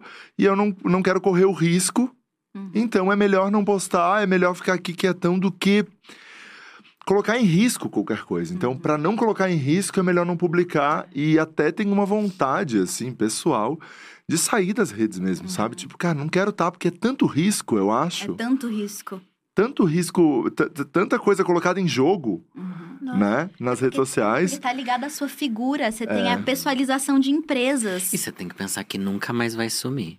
Exato. Nunca mais. Exato. Eu sempre penso isso, nossa, eu jogo meu nome no Google, eu fico assim, gente, isso daqui vai estar aqui até quando eu morrer. É. Se eu parar de trabalhar com a internet, se eu for trabalhar com outra coisa, tá ali tudo que a gente fez, gente. É. Isso é bem assustador. Sabe o que me assusta bastante? Quando começa rolê tipo de BBB, assim, que as pessoas catam os stories de gente que não é É. conhecida. Como é que a Uhum. pessoa tem aquele registro, é, minha como gente? é que eles É. têm, exato. Eu fico muito chocada que, tipo, dá pra ver que é uma gravação de tela. Como é que a pessoa gravou a tela de uma pessoa X É, de muito antes tempo, de né? 2014? Como é que a pessoa tem isso, esse registro? É, uma coisa É muito que louca. todo mundo tem algum stalker, gente, É. sendo famoso ou não. Tem alguém investigando sua vida, não importa quem você seja, eu acho. Vocês teriam rede social hoje se vocês não trabalhassem com rede social? Ah, eu teria. Todas? Todas. Ah, eu não sei se. Eu não sei. Aquariano, eu já estaria Mais tentando leve. fazer uma outra coisa, Gente, né? Quando eu criei meu canal, eu não usava rede social nenhuma. Eu criei meu Facebook, era o Facebook na Aham. época. O Instagram eu não usava, eu não gostava de rede social. Então, inclusive, um dos primeiros vídeos que eu fiz, acho que 50 fatos sobre mim, eu falo que eu não usava muito rede social. Eu realmente não. E, e eu era aquela pessoa que meus amigos falavam assim: ai, você tem que usar o Instagram. Eu não. Nem o WhatsApp eu tinha, gente. Quer dizer, nessa época eu já tinha, mas eu fui o último amigo a ter o WhatsApp porque eu não queria, não queria, não queria. Eu sempre fui essa pessoa que, que não gostava. Só que hoje em dia, é isso, eu não lembro mais como é não ter. Então não sei se eu conseguiria de novo, entendeu? Não sei, porque acho que. Não sei. Essa, esse FOMO, né? Fear of missing out. É. A sensação de que você não sabe o que tá acontecendo. Mas acho Nossa, que sim. uma- quando eu viajo, eu fico sem internet, a sensação mais destruidora é a, a impossibilidade de digitar uma dúvida no Google. Aham. Isso é a facilidade de você absorver informações, pesquisar informações e aprender coisas.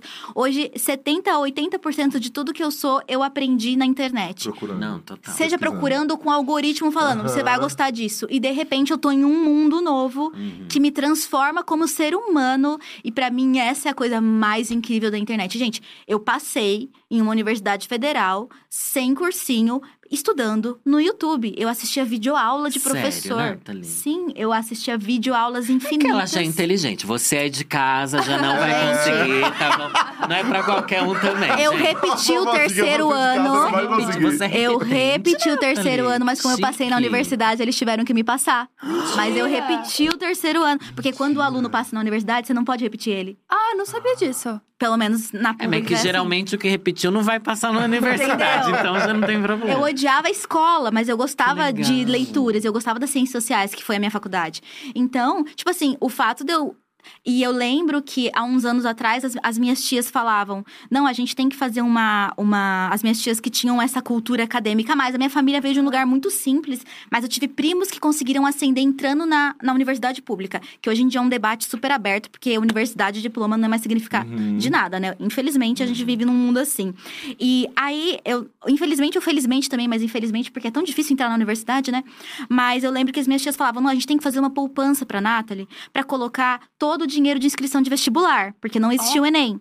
Então você fazia uma poupança pra inscrição de vestibular que era caro e pra viajar pra fazer as provas, Aham. porque essa era a cultura acadêmica, fora o dinheiro do cursinho. Então o que existe, existe lá na gringa que a gente vê os filmes da galera fazendo bolsa pra pagar a universidade, a gente tinha pra esse processo inicial. E eu lembro que no momento em que eu, eu estava estudando pro vestibular, que era tipo de 2010 a 2011, porque entrei no ensino médio em 2009, meu, tinha. Era o auge dos professores no YouTube. Eu estudava, eu assistia playlists de 75 vídeos de língua portuguesa. Caraca. E eu não sei. E foi isso, sabe? Tipo, eu estudava numa- num, cole- num colégio, não, porque era uma, uma ETEC, né? Uma escola pública, mas é uma ETEC, então eles são mais voltados para vestibular.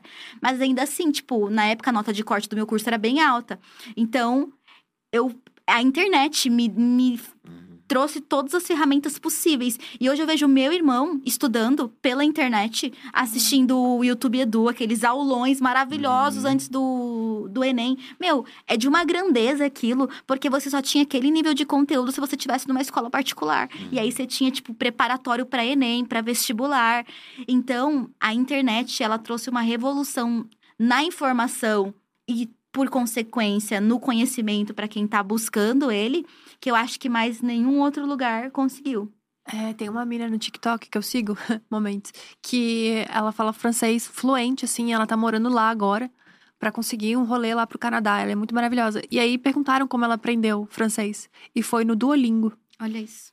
um aplicativo. Muita gente diz que o Duolingo aprende mesmo, E né, ela- gente? eu tô fazendo aula, tá? Tá, Aham. Duolingo toda. Paguei. É. Paguei, tô lá fazendo. Aham. É, e hoje os, Merci. os, Merci os, ah, né, os estudantes, eles estão realmente. É, lembra, pelo menos na minha época, né? Tinha muito Oh. professor particular. Uhum. Era a história, putz, precisa fazer aula, precisa fazer reforço. Quem lembra do Kumon? Precisa fazer isso. Agora a galera tem acesso a, a esse conteúdo. Claro, não é todo mundo. A gente tem até dados aqui de o acesso à internet dos estudantes hoje. Tem aí na tela, gente. Aí, ó. Aí, ó. É, que dos estudantes da rede particular é quase, quase 100%, 28%. gente. Uhum. Né? É muita gente estudando é, pela internet.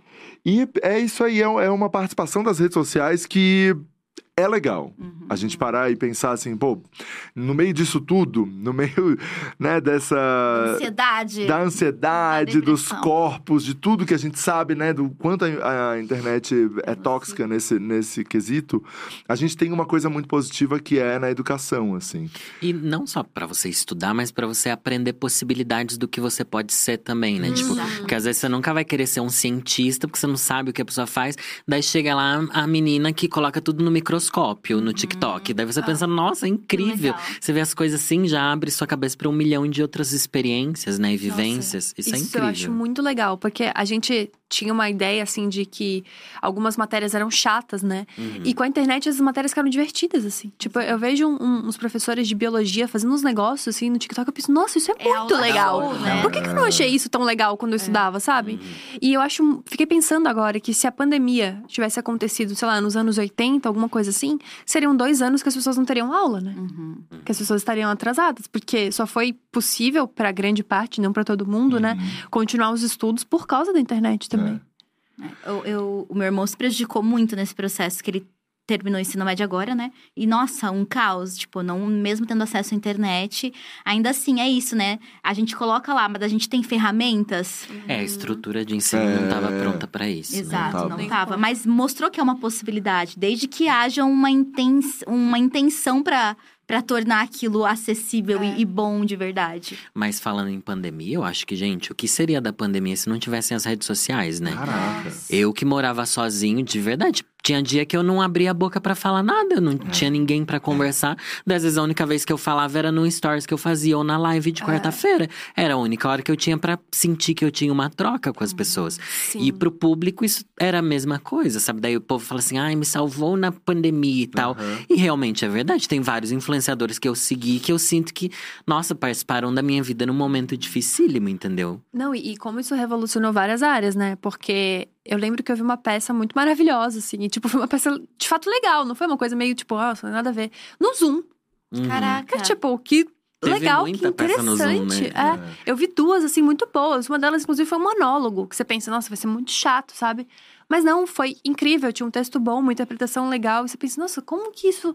que Se alguém me falasse um dia que eu ia parar duas horas da minha vida, no meio de uma pandemia, pra assistir uma peça no Zoom, eu ia falar, bom, você tá com sérios Não, as problemas. festinhas que tinha no Zoom As também. festas. Festa no Zoom. É, isso eu não cheguei aí. gente, de match, tipo, salas de encontro pra você encontrar romance online. Olha, Olha que coisa. No meio da pandemia. um surto. Não, a pandemia realmente, a, eu, eu brinco que eu, a gente fazia lives, né, aqui na Dia, já muito antes da pandemia, desde 2017. A gente já, já tem tem esse investimento, faz todas essas coisas. Só que meu pai nunca entendeu o que, que era, nunca tinha conseguido entender o que, que era aquilo, como que eu trabalhava, como que ganhava dinheiro, isso tudo. Até que o Roberto Carlos fez uma live. Olha. Daí, daí, Meu Deus. daí todo mundo entendeu. daí todo mundo foi no computador, clicou pra Todo assistir. mundo sabe o que é live, É. isso é verdade. Então, na pandemia, essa coisa da live, ela, cara, chegou em todo mundo, Uhum. né? Marília Mendonça fazendo recordes, né? Batendo recordes históricos, globais, né? Fazendo É, as Ivete Sangalo lives. fez uma live, tipo, com um sinal na Globo. É, tipo, uns negócios ao muito, vivo na Globo, de pijama. deitou, deitou Deitou pras pra lives. internet. tipo, Então, pras lives, exatamente isso. E uma coisa Muito que eu, louco. que eu acho muito interessante, que talvez seja uma das coisas que mais vão mudar, tipo, a gente como sociedade, com certeza é o fato de que você não depende mais dos seus meios comuns e das pessoas que você conhece pra definir quem você é. Tipo assim, antes quem você era. Bota uns 10, 15 anos atrás. A nossa adolescência é, e, e, sei lá, a vida dos nossos pais, amigos ou pessoas mais velhas. É, você era um resumo da sua escola, da sua igreja, da sua família e das pessoas da sua rua e do que você via na TV. Essas, essas eram as possibilidades de ser. Você construía sua identidade individual através de uma identidade coletiva próxima. Atualmente, todas as vezes que eu abro um- uma rede social e vejo uma coisa nova, eu quero mudar completamente os rumos da minha vida. Porque eu consigo perceber tantas possibilidades distintas de tudo que eu já conheci de existir, que você, querendo ou não, tem muito mais, talvez, dificuldade e possibilidades de construir milhares de vidas pra você. Então, sei lá, às vezes você tá. co- você. Ah, eu quero fazer faculdade, ou eu quero trabalhar com isso. E de repente eu já recebi mensagens. Ah, eu vi um vídeo seu, Nathalie, falando sobre cosméticos naturais. Eu abri minha marca de cosméticos. E eu comecei a trabalhar com isso. E aí eu fui fazer farmácia pra entender mais sobre a elaboração de cosméticos naturais. E de repente você tem. Você entende a vida de uma pessoa que tomou um rumo gigantesco, talvez muito diferente do que ela espera- esperaria que pudesse ter, porque viu um Novas negócio. É, um, né? Isso é muito surreal. abriu ali, né? Isso é muito surreal. Mas também você não tem um pouco da sensação de que porque você já tem essa história, você não pode mudar? Como assim essa, Essa história é registrada na internet? Ah, não, então se nossa. você não tem? Não mais. Eu já tive essa sensação. Amiga, eu falo de ufologia hoje em dia, minha sensação. Juro pra vocês, pra mim o que é mais incrível, que me traz força, assim, pra trabalhar de novo, sempre que eu tô muito cansada, é pensar que, que é o. Pra mim é o emprego dos sonhos. Você pode realmente experimentar o que você quiser, sabe? Claro que a gente entende dos formatos e tal, mas se hoje eu quiser fazer uma coisa muito louca, um projeto louco, sabe? A gente pode. E se a gente quiser largar tudo e entregar um currículo, a gente pode também, que a gente não tá sendo obrigada a nada, né? Mas isso é muito legal, você ter tantas possibilidades. Pra mim, isso me anima demais. E eu tinha muito medo de explorar isso, né? Antes de eu mudar meu conteúdo igual agora. Mas daí eu percebi que, nossa. É possível, e é possível voltar também, sabe? É muito fluido tudo. A gente tem que. Não pode se engessar, né? E as pessoas mudam com você também. Sim, e é isso que a gente não são percebe. anos, né? Pois é. Passando. Todo mundo muda. As pessoas crescem, elas também passam e tem muita mensagem. Nossa, Nathalie, quando você mudou um pouco do seu conteúdo também, eu não entendia, mas agora eu tô Uhum. passando exatamente por esses momentos, reassistindo todos os seus vídeos e faz tudo tão sentido pra minha vida. E eu acho que a gente, às vezes, é, se coloca nesse lugar mais engessado como criador, porque a gente acredita nos números que o algoritmo traz. Então, se é isso que a galera gosta de ver, é isso que a gente vai dar. Só que às vezes o povo tá mudando e as pessoas às vezes cansam daquela de você, porque você, parece que você não muda. Então, mudar faz faz muito sentido na Mas internet. sobre isso, sabe o que eu penso? Que a gente tem essa. A gente precisa se lembrar da liberdade que existe na internet, mas eu sinto que nem as pessoas que não são influenciadores se lembram, né? Às vezes você, sei lá, conhece alguém no Tinder, entra no perfil da pessoa, nossa, parece um blogueirinho. Daí, tipo, cadê aquilo ali, né? Cadê as pessoas de verdade? Que é aquela coisa, ficar muito engessada, mas tipo, você não precisava ser assim, você não é um blogueiro. E aí, cadê? Tipo, porque eu olho o perfil do meu namorado, sei lá, no Instagram. Ai, postou o que quis, sabe? Umas coisas assim. O filtro do Instagram. É, né? uma coisa boba. tem, né? Postou ali com o cachorro. Daí eu falo, ai, legal, assim, ó. Estou aqui, postei uma fluência, uma Natural. naturalidade. Eu, ai, que inveja, meu Deus. Daí, tipo, eu espero que todo mundo que esteja em casa se lembre que faça o que você quiser por nós. Pelo É, menos que a gente não pode. É. Nossa, eu- isso é muito louco, né? Que as pessoas estão se blogueirizando mesmo que não precise, né? Tipo, ai, tem que postar foto com filtro. Não, não precisa. Culpa nossa, né? Eu Culpa... acho, eu acho, eu acho que é um pouco. A gente colocou esse conteúdo e daí todo Mas o mundo acha que tem que fazer é dessa maneira. Do que a sociedade espera É. da gente. E quer consumir. E é- Nossa, é. É uma coisa. E a gente também tem referências de outros criadores, e daí tá nesse, sabe, nessa cascata, É. assim, que chega. Não é. tem como fugir, gente. A gente tá fazendo o melhor que a gente pode com o pouco que a gente tem. É isso. Tá, e sobre Instagram e TikTok? Ah.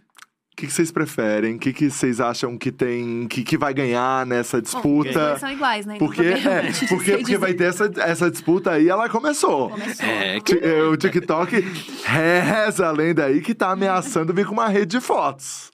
Eu acho que vem outro monopólio aí, assim como veio o Meta. TikTok também vai tentar destruir tudo que existia, assim como a Microsoft destruiu tudo que existia antes, e esse é o ciclo. Quem é a nova rede, a nova grande potência digital que vai ter o monopólio Só do que não é uma usuário? empresa americana, né? Exato, e aí é que muda. Que é, aí que é- muda que é o a grande, que é a grande questão. melhor ou pior?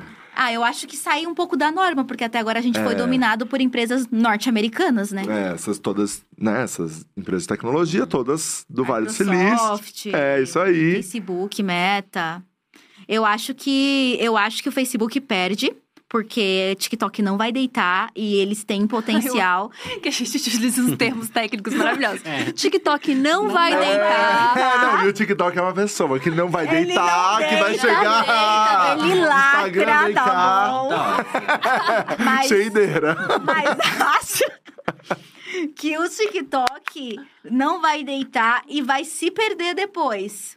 Ó, Porque o monopólio do usuário e da- vai manter as marcas e hum, dinheiro, e de repente tudo que a gente vive no Instagram, a história se repete. Será que toda rede social toma esse Pra mim, rumo sim. de virar uma coisa perdida? O que eu acho, gente, é que eu sou muito cadelinha do Twitter também. Eu acho que o Twitter não se perdeu e acho também que o YouTube não se perdeu. Eu acho que elas têm muito mais tempo aí. O Twitter, enfim, bem mais ainda. Nossa, mas o Twitter já tentou se perder algumas vezes. É a mais antiga. Mas voltou atrás. É, eu acho que ele volta atrás. Eu acho Não, que a voltou, essência do texto. Cê- quando? Quando ele colocou vídeos curtos. É, e depois teve Que um, só teve tinha um gente outro surto. nude. Teve um É. outro surto esses dias Dos também. stories. De stories, aí teve Mas um surto É, de esse é, o- áudio. é o dos vídeos curtos, é. Stories Agora que eles tem tentaram. De áudio. áudio, tem um surto de áudio Mas agora. esse tá tendo esse surto. O É. povo usa. Não, vou, não quero o participar. povo usa. O Twitter, pra mim, é aquela coisa que tá, tipo assim, ó, tá fincado em pedra. É pra fazer tweet curto. Gostou, gostou. É não isso. gostou, vai pra outra rede Mas social. o que eu acho que é legal do Twitter é isso. Ele colocou essas outras possibilidades, mas ele não te obrigou a gostar delas. Uhum. Tipo, ele ainda o principal vai aparecer pra você são os posts de texto. É, É. isso. Mas não é igual o Instagram. que também, é- não? Agora, tipo, aparece uma coisa que a pessoa curtiu, Isso, que é uma coisa meio é aleatória. Isso, que é uma grande uma encheção- reclamação. é, e é o feed que não é Cronológico. cronológico, que é uma ó. reclamação em todas as redes. Em todas as redes. Todas. É. E só que eu acho que, assim, entendo as redes, porque se você não prender o usuário, porque eles querem, né, mais horas de você olhando pra tela pra colo- conseguir colocar mais anúncios no meio dessa- dessas horas todas que você passa ali. Ela não pode correr o risco de duas da manhã ou quatro da tarde não ter conteúdo interessante. Uhum. Então ela precisa pegar os conteúdos que as pessoas olharam mais e mais deram like, mais comentaram e colocar isso pra ser sempre muito interessante quando você abre o aplicativo. Então eu entendo de uma certa forma, Uhum. né?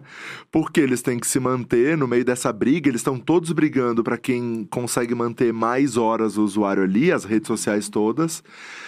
E eu, eu compreendo a decisão deles, Mas assim. é aí que entra aquilo que tem mais like é o que vai aparecer. Daí aparece os grandes influenciadores, É. o seu amigo que você segue no Instagram sumiu. É. Sua mãe, você acha É. que morreu se ela não te ligar. tá na Record. Tá na. e daí fica isso. Você recebe um monte de coisa que você até queria ver, mas nem tanto. Não, amor, tá na Record. Ai, que dó. É só um algoritmo que não te entrega, entendeu? Falando sobre o Datena no Facebook. Ah, Entendeu? Isso.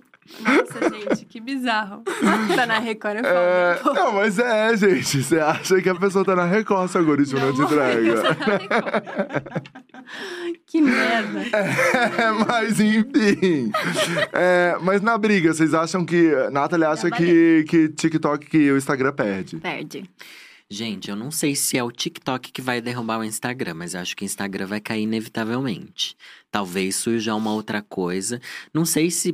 Porque daí o TikTok quer fazer outra rede de fotos. Não vai ser já no Ali. TikTok. Então, pra fazer outra rede bombar, eu acho bem difícil. Porque o Mas se enfiar é a foto difícil, ali, né? vai ficar um. Já vira um outro caos. Já vai entendeu? virar os dois Instagram, né? É. É. É uma Mas não foi esse o problema do Instagram também, que de repente ele tinha, queria colocar tudo. É venda, é stories, que é, Snapchat, é Não, a foto. página de venda, gente. Ai, eu Ai, uma olha. preguiça. Tinha até esquecido, você me deu um gatilho.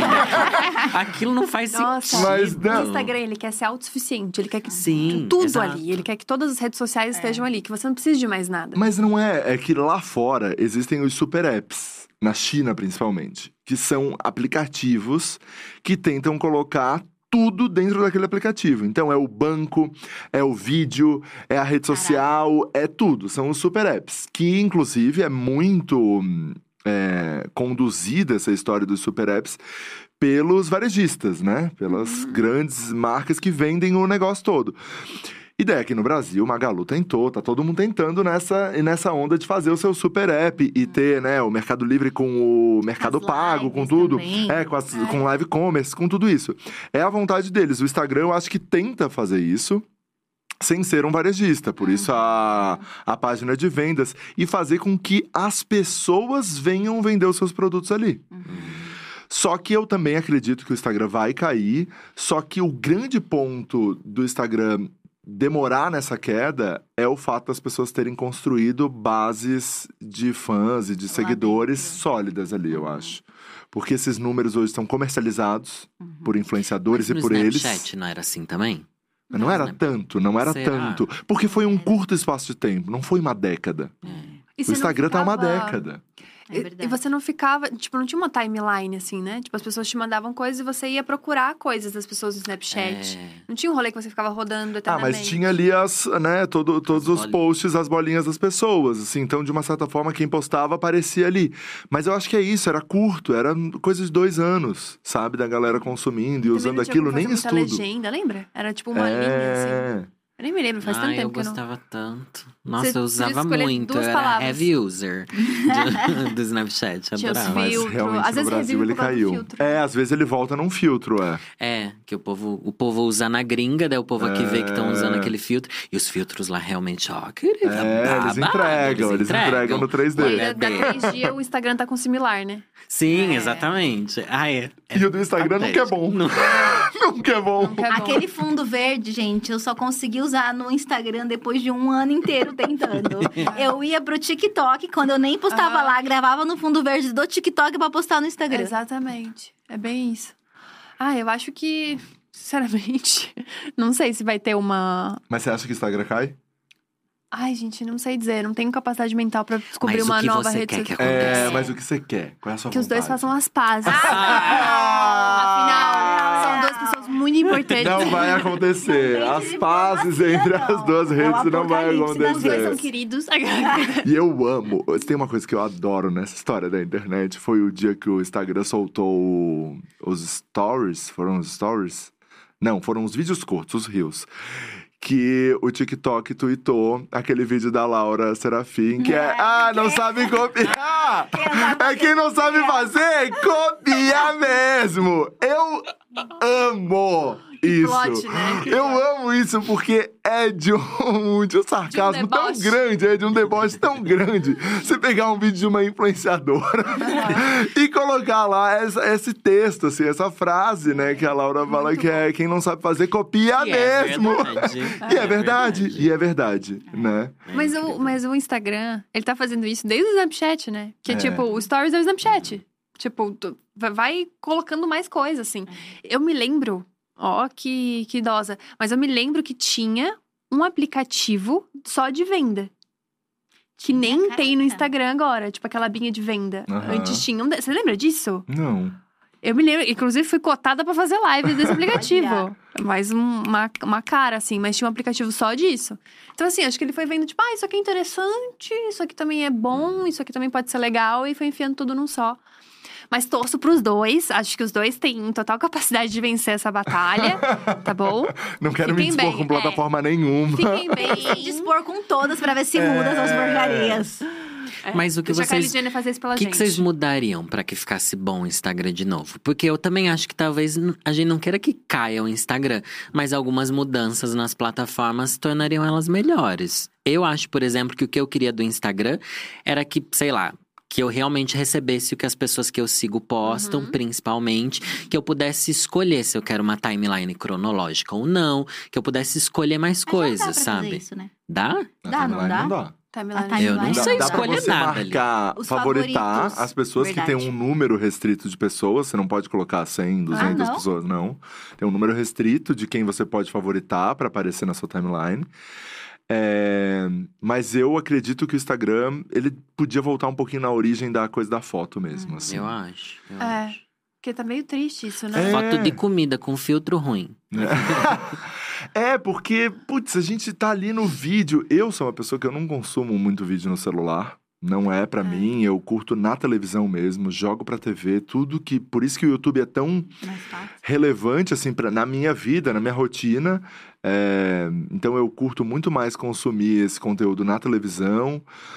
É, então eu acho que o Instagram deveria. Meu, deixa o vídeo ali, calma, sabe? Vamos voltar na coisinha legal ali. O Stories era tão o que legal. eu postei, só mostra o que eu postei, pelo menos. Nem Que mostra. até, que até o Stories eles tiraram o foco da atenção Sim, dos Stories. sim. Não é mais interessante pra eles que as pessoas consumam aquilo dali. E não faz sentido, que era Nossa, uma das únicas muito ferramentas que mais entregava, né? Exato. Mas Diminuiu pra- muito os é. do nada, né? Pra mim, pra mim, degringolou nos stories. É. Porque eu, pra mim tinha que tirar stories, tirar o Reels, tirar, aquela, tirar tudo, entendeu?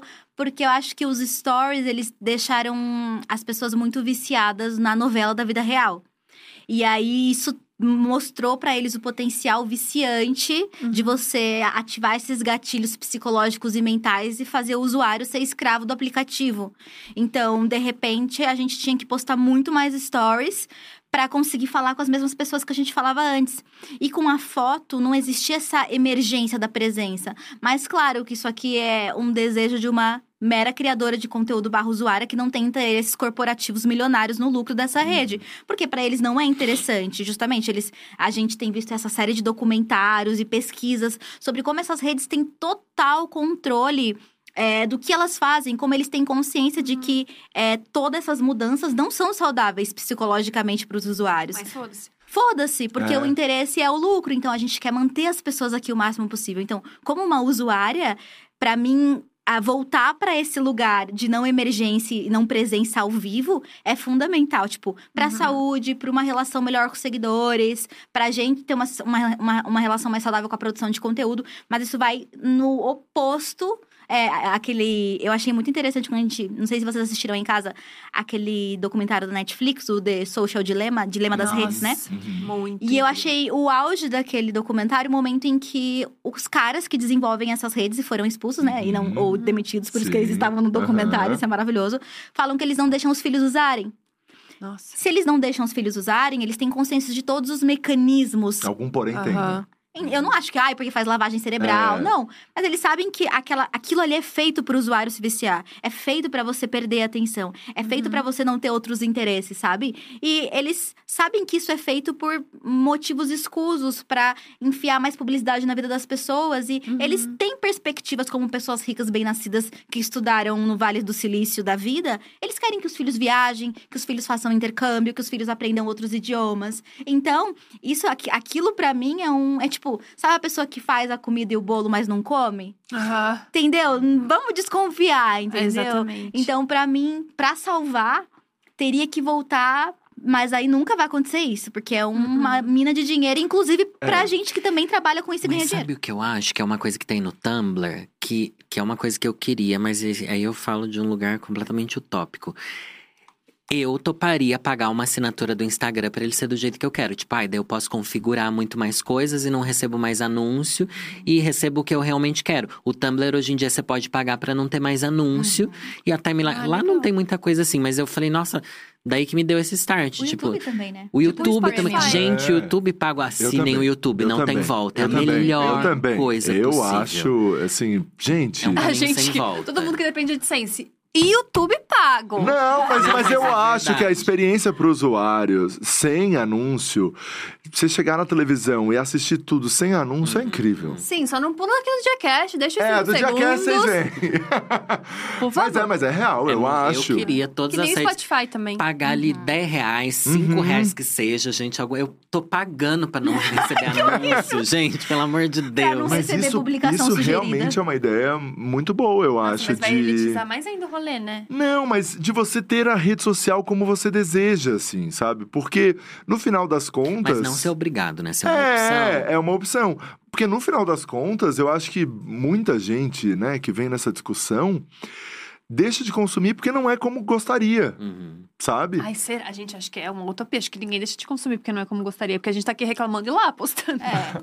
Você acha? Lógico. Assim, seria muito legal se tivesse essas mudanças. Seria, mas a gente vai deixar de usar amanhã Mas eu tiver. fiz uma Gente, coisa- Deixa eu falar, meu lá. namorado, ele. Eu vejo ele no Instagram, né? Daí é outro universo. É o meu momento de é uma outra análise. maneira, É outra uma outra Ele tá lá, os posts do olhar. Instagram que ele mais engaja, que ele vê, que ele clica, são todos propaganda. Ele ama as propagandas do Instagram dele. E ele compra as coisas do Instagram. Daí quando ele vê, ele tá ali meia hora, eu falo, você tá vendo outra propaganda? Daí ele nem percebe que é uma propaganda. Daí talvez seja desse lugar da gente de influenciador Ah, que tá ali sofrendo muito.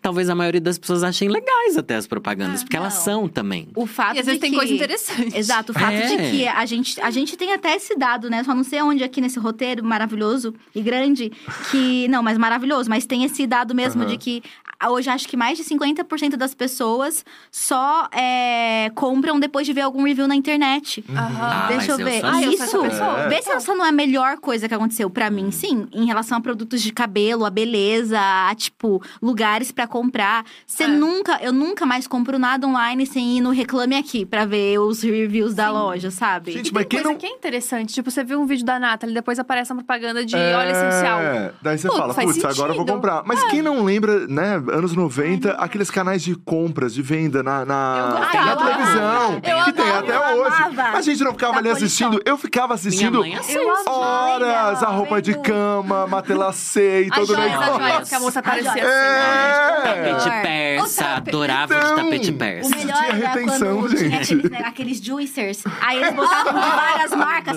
pegava a macaxeira, enfiava em todos e quebrava.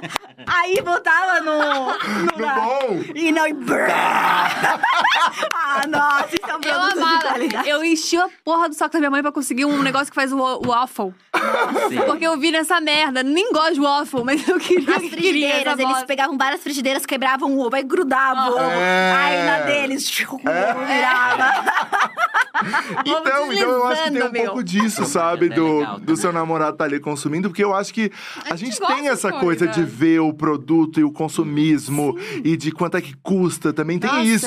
Eles ficam passando, parede. passando, passando, passando. O preço é só no final. É. Sabe? Tem toda te uma. mostra É, tudo. tem toda uma história também. E era uma transformação maravilhosa, né? Eu adorava ver o cara que, que pintava a casa, que era um bagulho assim, que ele pintava, ó, como que é? Aí eles mostravam como que era a simulação, né? De que a pessoa pintando com o rodinho. E a pessoa, putz, que merda! Aí tava, tava tudo errado, a pessoa pintando com o rodinho, depois pintava ali certinho.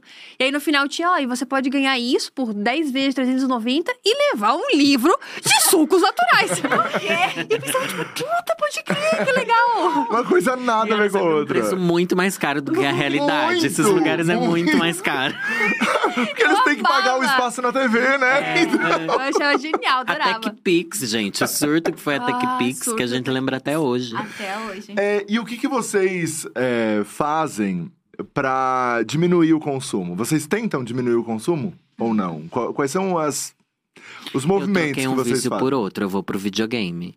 O É, tempo que eu passava na rede social, assim, perdido à noite, eu falo, não, vou jogar um videogame pra eu não ficar na rede social. E eu acho que às vezes é mais saudável mesmo. Não pra minha mão, que já tá travando. Mas aqui, ó, esse movimento também não facilita. É. Esse dedinho da maior parte das pessoas é torto. É, gente, começou a fazer calo no dedo. Tem um apoio de É. dedo. As Meu crianças vão nascer Deus. todas assim já, ó. Mas vocês fazem algum, algum movimento pra, pra consumir menos? Mas é que eu, quando eu tô, se- sei lá, com os meus amigos, com meu namorado, eu não sou uma pessoa já que entra muito no celular. Mas como eu passo a maior parte do tempo sozinho, eu entro bastante. Mas então, não sinto que é um sofrimento. Tipo, ai, não, preciso deixar um pouco porque tá me fazendo mal. Eu acho que pra mim, pelo menos, é um processo meio natural, quando eu tô meio saturado assim. Pra mim é sempre um sofrimento. Às vezes eu tô muito feliz e muito empolgada e posto as coisas e conversar com as pessoas. Mas é- a gente é muito atropelado nas redes sociais. E é essa falta de controle, tipo, que me irrita com, essa, com esses novos algoritmos. Tipo, eu tenho interesse em, em notícias políticas. Entender o que tá acontecendo no mundo. Mas às vezes você já tá mal. Uhum. Você não quer isso invadindo a tua timeline. E esse controle a gente não tem. E antes eu lembro que eu seguia páginas no Twitter, páginas mais políticas, e no Instagram nem tanto. Então, sempre que eu queria me informar, o momento do meu dia. E no Uhum. Twitter? E eu tinha lista, né? Era uma lista de páginas de, é, de enfim, jornais e mídias é, independentes que eu seguia e sigo ainda e lia por lá. Só que hoje, como, felizmente também, esse conteúdo tá em todo lugar, principalmente. E não um conteúdo político, é mais um conteúdo, tipo, às vezes até de desgraça, de ma- males do Uhum. mundo, sabe? Que cresceu muito na pandemia, porque a gente tá vendo esse Brasil horrível. E às vezes você já tá tão vulnerável e já tá tão mal que você abre aquilo e você é inundado por aquilo, porque o algoritmo entende que você sim tem interesse e você tem. Só que você não queria naquele momento. E o não controle das informações que chegam pra mim e me afetam me deixa muito irritada. Então, uma coisa que eu não faço nunca é pegar no meu Instagram ou mexer nas coisas antes das 11 horas. Tipo assim, Sério? Você não acorda e abre o Não. Instagram? porque Mentira. destrói o meu dia. Jura? Destrói o meu dia. Eu vou ver alguma coisa no meu feed que vai me deixar incomodada. E aí vai me.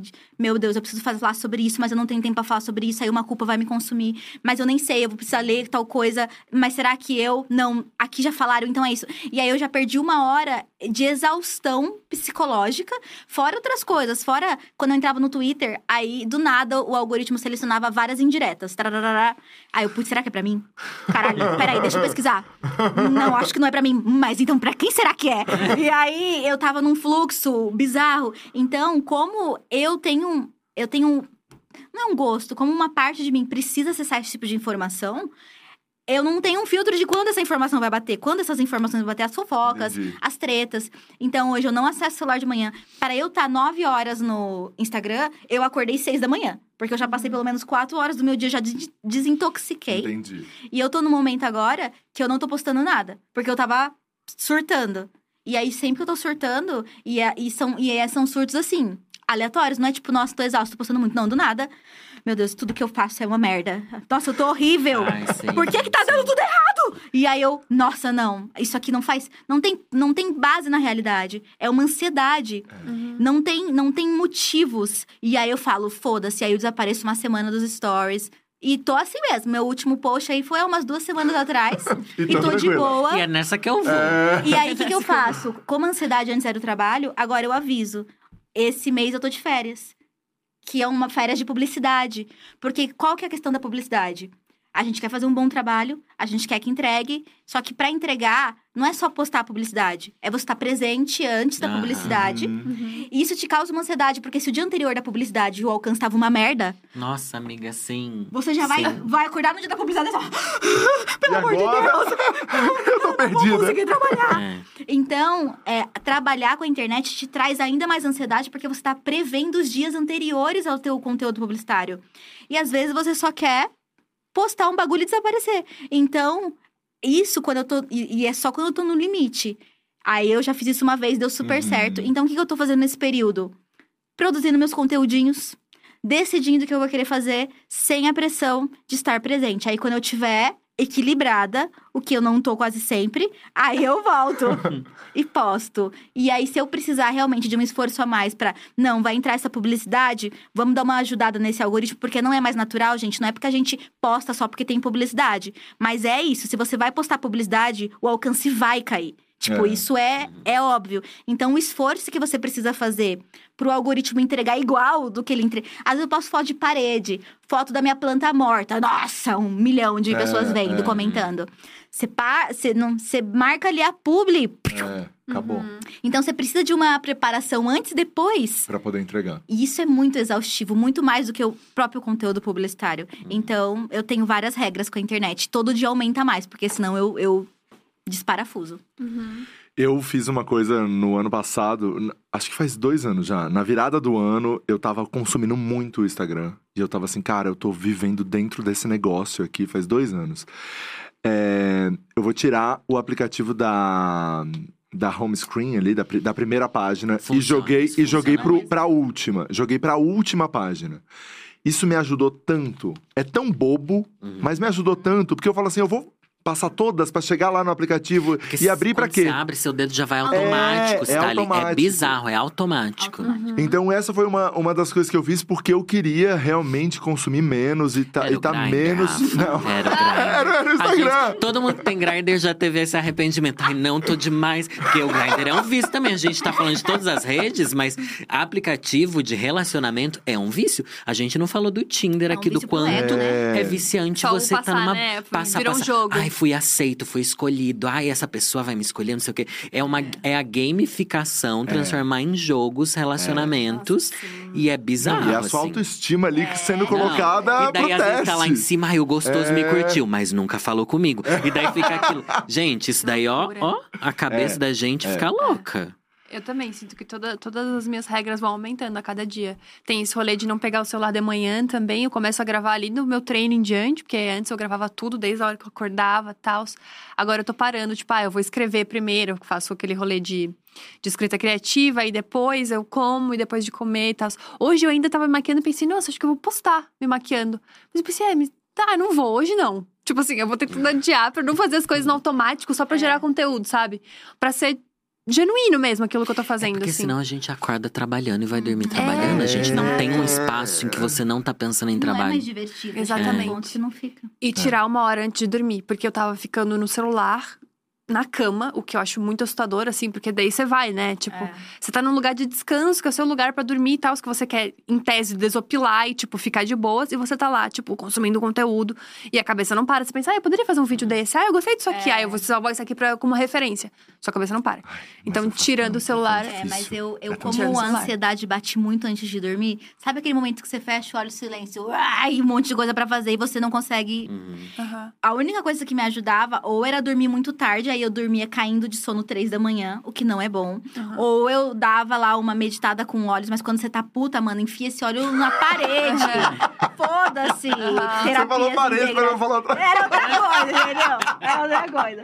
Porque quando você tá mal, você tem a dificuldade de ir atrás do que você sabe que te ajuda. Uhum. Eu sei que tomar banho me ajuda, eu sei que meditar me ajuda, eu sei que sair da TV me ajuda, mas você tá mal, foda-se, você vai pra uma tendência destrutiva. Você vai. E aí a tendência destrutiva era o celular. E aí eu ficava lá, ai, eu podia estar fazendo esse formato aqui, mas eu sou uma preguiçosa, eu não sei o quê. Aí o que eu fiz? Baixei paciência. No meu Mentira. celular. Eu sou nível 26 na paciência da Microsoft. Senhora. Eu tá sou zoando. muito. Eu não tô. ó. E todas as noites, como eu preciso não ficar com esse estresse. Porque paciência era um negócio que eu jogava Ó, quando. Novo conteúdo disponível pra você não sair do É. aplicativo. Eu sou nível 29 e eu jogo no nível mestre, tá? Eu sou muito boa em paciência. Boa. Todos os dias antes de dormir dá tempo de jogar duas partidas e eu ficar com sono. Eu não fico ansiosa por causa das redes sociais. Eu não tô vendo novidades nas redes sociais. Minha mente não tá fritando com problema. E eu desmaio jogando paciência. Esse é o meu truque. Fica a Fica a dica. Mas aí tem da Nathalie. Vou trazer agora uma coisa muito xalalá. Tem um rolê do Ayurveda. Ah, ah, De, de, de, fala mais pra gente. de você acordar e, e, e dormir de acordo com a, com a luz solar, assim, que a gente. Tudo bichinho, né? Então, assim, isso é o que faz sentido pro nosso cérebro. E aí você fica, tipo, com a tela na sua cara o tempo inteiro, você fica mandando estímulo pro seu cérebro de Exato. luz, de um monte de coisa, então você não consegue de fato desligar. Então, ainda assim, é um, é um cair pelo cansaço, que eu tava É, fazendo Mas muito. você tem que deixar na luz amarela, porque se deixar na luz azul, você vai jogar a paciência até 5 da manhã. É, Exato. 10 E é horas da noite o meu louco. já muda. Exato. Porque é tá programado. E sabe outra coisa que eu tô fazendo também? Que eu, que eu vi no TikTok? Minha referência agora é só essa. Meu currículo tá Ah. baseado no TikTok. Que você não pode ficar no celular quando você tá naqueles pequenos momentos de tédio. Tipo, esperando o elevador, Ah, eu vi sabe? no TikTok isso também. Isso. Porque daí o, o Olha só, uma, uma coisa científica que eu vou trazer pra ti agora. É verdade. Que o lugar do prazer e do, do tédio e, tipo, da dor tá, tá muito junto, Eu assim. também vi esse mesmo. Então, vocês também viram? Viralizou, isso daí Que bom, E aí, que bom que eu é não muito vi. louco. E aí você fica, tipo, nesses pequenos momentos de tédio, fica dando pequenas doses de prazer. E no final do dia você tá triste, cansado ou, tipo, mal, entendeu? Porque você não teve esses momentos de tédio que você precisa ter ao longo da sua vida pra você ficar bem no final do dia. E aí eu tô, tipo, percebendo como eu faço isso no automático. Às vezes eu tô, tipo, sei lá, tô no Uber normal, assim, de repente eu fico só. Pô, não preciso, você pode É. ficar olhando pra fora. Você pode estar fazendo qualquer outra coisa da sua vida e você fica, tipo, sei lá, vendo TikTok. Aí você tá esperando o elevador. Você é obrigado a, a, tipo, abrir o Instagram pra não esperar um minuto do elevador subir. É uma coisa meio absurda. Não, assim. e você lavando louça, tenho que ouvir um podcast. Ah. Tenho que estar fazendo outra coisa pra não estar aqui e não sofrer o tédio das É. coisas. Não Eu o fico com das esse coisas. medo também. Tipo, ai, eu não consigo mais fazer nada sem uma música. Sem um... Aham. Daí, às vezes, você precisa estar num silêncio, assim. Mas é, difícil. Mas às vezes, mas quanto mais ansioso a gente é, mais difícil é estar nesse silêncio. Sim. Então, eu acho que é até uma, uma medida paliativa ficar sempre ouvindo. Quando eu tô mal, eu não posso ficar sozinha com os meus pensamentos, porque senão eu vou pra um buraco ali, gente, que é difícil me tirar. Então, às vezes, saber usar essas ferramentas de uma forma saudável, tipo assim, Uhum. por mais ruins que sejam, mas tipo, meu, não, eu- hoje eu tô mal, hoje eu tenho que ouvir música até rachar minha playlist de alegria, porque senão eu vou pra outro lugar aqui. Sim. Ou um podcast. Mas aí, entender, será que eu aguento? Será que eu posso? Né, eu acho que assim, se não é.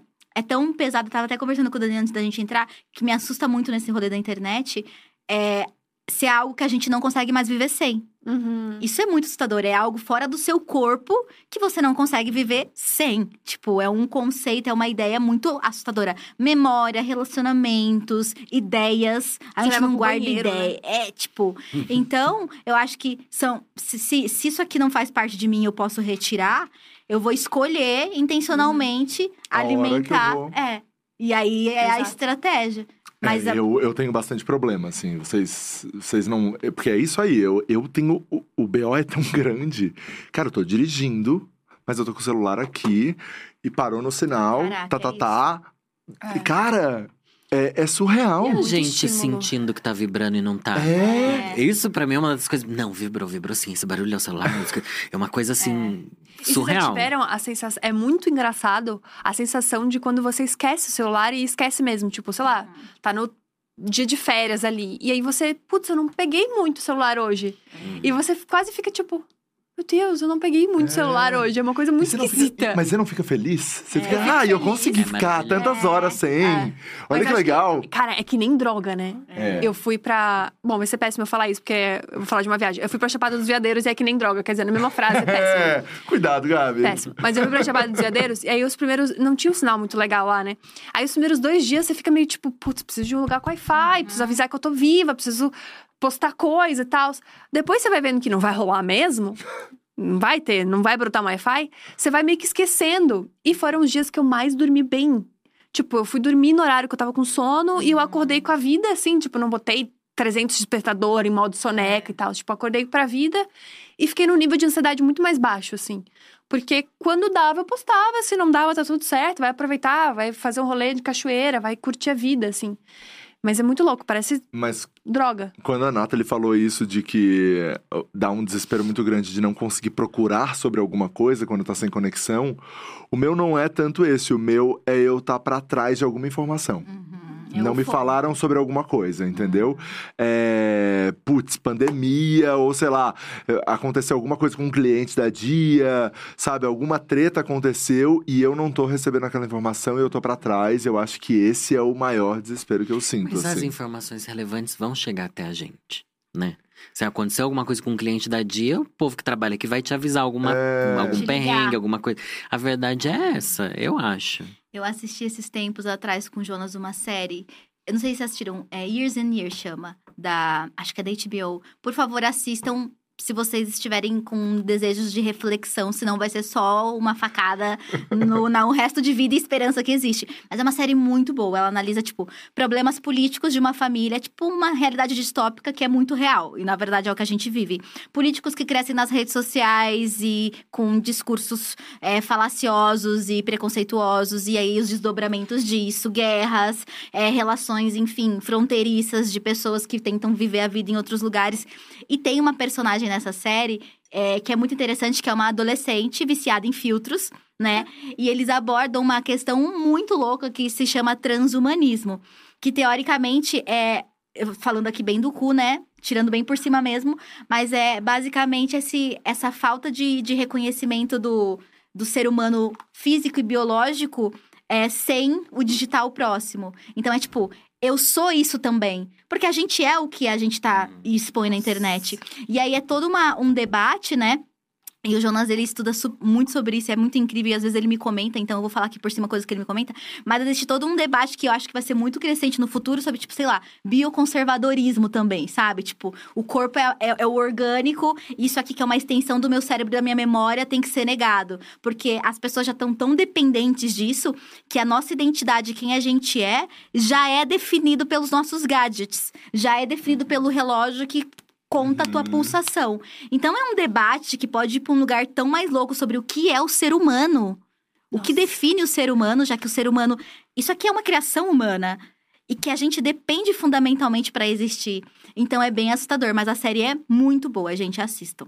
Meu Deus. Fiquei com medo. Ficou Desculpa, dica- pesei ficou, o clima. Ficou, ficou a dica da Nathalie aí, do A Jonas também. do Jonas também. Nossa, que assustador. Nossa, mas você falou isso, eu me lembrei das pessoas que, tipo, mandam, mostram a cara delas com filtro Uhum. nos, nos mé pros Os médicos pra pra poder chegar no resultado do filtro, Isso né? é muito, é exatamente isso. A Anitta fala, né, que ela chegou pro cirurgião, ela fez no Photoshop como ela queria e ela mostrou a, assim, a ó. Boca Rosa também. É, ela falou que fez a quero. boca mostrando um filtro que. É, eu quero que Ela fique queria. assim, e daí o, o médico vai lá Ah, mas e. quantas vezes a gente não abre os stories e pensa, nossa, hoje eu preciso de um filtro. Não dá pra ficar assim.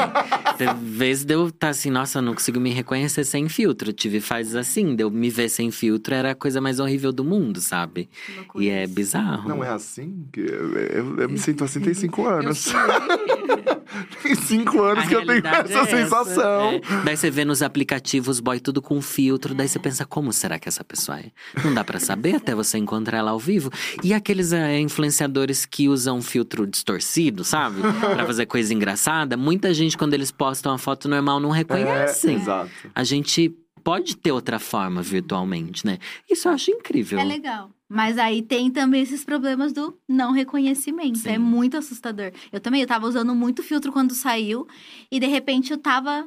"Hum, Nossa, não funciona. Não, não sei quem não gosto. E aí, como tudo que me domina, eu desespero e tento tirar. Aí eu nunca mais usei um filtro na vida. Mas porque eu sou meio radical mesmo na vida. É você é bonita, coisas. Nathalie. A verdade é essa. Se tivesse a Assim, cara feia. Mas É. é, é uma outra versão da gente, não é sobre beleza, sabe? Porque não é só sobre, tipo, deixar a pele com blurzinho. É sobre uma iluminação, que não iluminação, existe. O tom, a cor da vai. É sobre uma construção Sei. estética que Ah, contribui pro que você quer falar. Então, os filtros que eu gostava eram filtros com blur e passavam muito uma ideia de que eu era muito zen. Vibes, vibes. vibes. E eu tenho esse lado, mas aquilo definitivamente não é tudo que existe em mim. E eu falava, cara, eu tô construindo uma coisa aqui e tudo fala. E isso aqui é uma mentira, entendeu? Esse, esse blur é, lindo e sonho, tipo, isso não. Não faz parte de mim. E aí, era como se tele, você se teletransporta pra um, pra um outro universo de você. E pode ser maravilhoso se você quiser desopilar a tua mente, mas pode ser bem Prejudicial. eu amo a Nathalie, porque é basicamente como eu sigo a minha vida. Tudo que eu gosto vira uma crise existencial. Do nada, tipo, puta, eu tô achando isso muito legal. Por que que eu tô achando isso muito legal? É, não deveria. Tudo Deveria. vira uma grande Não deveria. existencial. A minha vida é assim, sabia? Eu tenho uma crise existencial todo dia com alguma coisa. Isso. Uma coisa muito louca. Então, esse é o nosso dilema das redes. Ah, Ele trouxe. Mas, mas gente, pra, pra gente encerrar, assim, é, notificação. No- não, notificação. É, irrita Eu vocês? não tenho nenhuma. Eu não, Não tenho tem? nenhuma, nem não do? WhatsApp. eu tenho do WhatsApp, porque senão a Thaís me mata se eu não responder. Mas você tem da que aparece na tela? Não, eu tenho só, tipo. A bolinha. WhatsApp. Fala que o WhatsApp É. mandou. Mas vocês tiraram depois do documentário? Não, Dilema eu das redes? tive. Não? Eu já tinha tirado antes. Porque eu acho que ali no documentário eles mostram realmente aquela coisa de, putz, esse cara tá muito tempo sem acessar o nosso aplicativo. Vamos lá, manda uma notificação pra ele, sim. manda to- toda uma história. É, e eu acho que esse é um grande. Você tem notificações. Você é o único que tem notificações aqui? Tenho, Eu não tenho todas. Rafa, tira. Tenho é uma todas. liberdade. É, vou tirar. Nossa. Eu acho que a gente precisa voltar aos primórdios da ligação, entendeu? Ai, não. Se alguém me não. liga, não. É, isso aqui de odeia, Mas isso aqui é odeia. bom. Quando a gente O tem que falar momento alguma chegou, coisa. discordei de Nathalie. Chegou Ai, o mas- momento, discordei da Nathalie. Chegou. É, Mas é Mas porque a, a ligação hoje, você sabe que você vai atender telemarketing. Você sabe que você vai atender gente te vendendo coisas, ou com seus dados vazados, dizendo que você tá com, devendo outras coisas que você Durante quer o Jackass tocou duas vezes. Aqui, ó. Chegou a notificação ver. que tocou duas vezes. Ai, não gosto de ligação, não. Independente se é Mas a é. ligação, quando é BO, ninguém liga muito. Então, se precisa ser urgente, vão ligar. Ai, se, ah, então eu vou atender, tô preparada. Entendeu? Ah, mas urgente é só, tipo, se sua mãe morrendo, sabe? tipo assim, o resto, coisa você de não trabalho. Eu não tô nem aí. Não me Gente! ligue. Eu atraso Não o trabalho, liga. eu perco o cliente, faço o que for, Não mas eu não liga. quero que me ligue. Uma vez eu, Eu postei. trauma. Às vezes eu postei sei lá o quê, marquei a hashtag do cliente errado, algum BO assim e desapareci, porque eu posso sair correndo. É, é. Aí, Nathalie, tá tudo errado, muda lá. Eu, caraca! E Mas aí, daí você mudou quando você viu. Aconteceu alguma grande tragédia? Não aconteceu. Não, Aí eu prefiro mudou. pagar o preço que for do que Mas atender uma ligação. uma ligação. Prefiro. Eu juro, eu juro. Eu tenho uma revolta com Ai, eu não ligação. gosto de ligação também, não. Mas, tipo, se você combinar, ai, vamos. Amigo, é diferente, Aham. gente. Mas muita gente liga pra coisas que não precisa ser Não, urgente. Não precisava ser Que pode ser uma mensagem no WhatsApp. Não, que é até mais é. fácil ser uma Podia mensagem no. WhatsApp. Tem, É, que, um tem que avisar se pode confio. ligar. Tem que avisar. Sim, É. no mínimo. É o no Tá, mínimo. isso virou uma etiqueta agora, né? É, que é, que posso avisar. ligar? Daí a pessoa Sim. fala, pode Daí ligar. eu não vou ficar bravo. É. É. que aqui eu tô pensando é que essa semana aconteceu muito isso de me ligar. Sério? E eu assim, e eu nitidamente ignorando, ignorando, ignorando, e me ligando, me ligando, Não, me ligando. sentido. Até que eu atendi bravo. Ah, querida, eu não sou obrigada a ser legal, não. Não, mas tá certo, tá certo. É bom que a gente pensa duas vezes antes de ligar pro Danilo, hein, gente? É. Não, eu, te- eu tenho um trauma de ligação. Quando a pessoa não me avisa que vai ligar, Mas eu tenho aconteceu trauma. alguma coisa, Gabi? Ah, sim. Teve um dia que, olha só a, a situação, nunca aconteceu isso. Mas eu tava doente, sei lá, qualquer coisa, e eu dormi e esqueci de fazer uma postagem. A Thaís me ligou umas 25 vezes. E eu Meu pensando assim, ó, Deus. bom, demissão, contrato com a dia acabou, não tem mais condição de eu estar lá. Quando eu liguei, sabe quando você liga assim, alô? você é apavorada, alô? Thaís, Gabriela, era pra postar não sei que horas. Eu, meu Deus, Thaís, me perdoa, esqueci. Aquilo me bateu de um jeito que agora eu vejo qualquer ligação e penso, o que, que eu fiz? Ai, o que, que eu É. fiz? O que, que eu fiz? O que, que eu fiz? O que, que aconteceu? E Me não é um horrível. Por isso que as pessoas não devem ligar. É. Porque elas não. Mas daí, quando É você vê a. Thaís ligou, ah, Thaís, eu vou atender. É. Mas daí, números É. desconhecidos. Não. Pessoas É, que eu não. sei que não existe algo urgente entre É. eu e ela. aí não Não me liga, não faz É, sentido. nesse eu sentido. Acho, eu acho também. Tipo, eu atendo a minha mãe, atendo a minha mãe, atendo meu pai às vezes, porque meu pai reclama muito. Então, o meu pai eu tenho que me preparar, porque ele vai. Ele não fala alô. Nossa, até que enfim, atendeu! o alô deles é Não reclamando. tem alô. Não tem oi, tudo bem? Aí eu falo, tudo bem, pai? Nossa, mas não me atende nunca. Então, quando ele me liga, eu não atendo. E aí eu me preparo, aí eu ligo, aí eu tenho que ter a paciência de reclamar. Aí a gente começa uma conversa. Com a minha mãe, eu sei que ela sabe que nem sempre eu posso atender. Então, quando ela me liga, é porque é isso, quando a gente tem uma relação com as pessoas, que as pessoas entendem que a gente não atende, ou que a gente tá fazendo outras coisas que não pode atender, fica mais saudável. É. Mas faz todo sentido. Gente desconhecida Gente, ligando não é lembrando bom. aqui, você falou da sua mãe, do seu pai. Eu já falei muito na terapia sobre ligação de telefone. Que eu tenho re- é, de verdade. Porque eu não consigo ligar nem pra minha família. Eu não. Me traz uma coisa que eu não gosto de falar no telefone mesmo. Daí, não sei se tem a ver com a minha voz, que as pessoas acham que é uma voz horrível. Que muitas vezes eu atendi o telefone e as pessoas achavam que era uma mulher falando. Daí a gente começou a voltar Ah, muito mais embaixo, traumas. entendeu? Traumas e tal. Mas daí, ligar pra minha mãe não devia ser um trauma, né? Mas mesmo assim, eu tenho sérias Vou dificuldades. te ligar hoje. Vamos ajudar a curar agora. A gente vai do um bate-papo, tá? não. Pra encerrar, a ligação em vídeo é a mesma coisa? Pior, nunca Pior. faço. Ah, ligação em vídeo eu faço muito por causa da minha família, né? Que não mora É, eu aqui. também faço, muito. Principalmente Diva Depressão família. eu amo fazer. A gente ama. Eu e o Ai, que Edu a gente adora se ligar. Ai, que amizade Ah, é linda. porque os pais de vocês são assim. Aí minha tia está magra! Você tá comendo? Eu falei, nossa, que bagunça essa louça aí, hein, Aí nem, nem Não, dá minha família é de boa. Mas assim, eles respeitam muito, assim. Tipo, se Ah, eu não legal. falo, gente, vamos falar, eles não ligam também. Porque eles estão, Uhum. tipo, as- minha, minha mãe e meu irmão têm uma ideia de que eu tô trabalhando 24 horas por dia, que São Paulo é muito louca. É. E aí, como é que tá estriquinado? Parece que eu tô. E não é verdade? E é- É que a gente já não percebe mais a É. verdade. Essa É. gente tá assim o dia inteiro. Pode ser. Aí esses dias meu irmão ligou e falou assim: "Ô, desculpa eu ligar, mas faz tempo que a gente não se fala, eu tô com saudade. querido. Bonitinho, É, fofo. fofo. É, então assim, a ligação em vídeo eu faço bastante com a minha família. Isso. É, eu faço bastante. E com a terapeuta. E eu, e eu, e eu gosto, assim, eu acho. Que aproxima. Eu É. acho, acho uma maneira legal até de ver a pessoa. Faz tanto tempo que você tem vários amigos, né? Que eu, a Pietra tem muito esse hábito de a gente ter um grupo com o Ed, a gente se liga em vídeo e fica lá trocando filtros, Mas sabe o que é ruim? Você tem que ficar segurando. É. Ou você deixa em um lugar. Gente, mas é uma preguiça, né? Nossa, eu tenho Mas uma raiva. preguiça, Não é mano. É raiva. Eu É tenho com- é, raiva te dessas coisas. controla. Você não pode lavar uma louça Mas enquanto já fala. fiz com o Rafael também. É, já divertido, é, É, divertido. é, é, Na hora é legal, sabe É. que o antes que é ruim. O antes que é...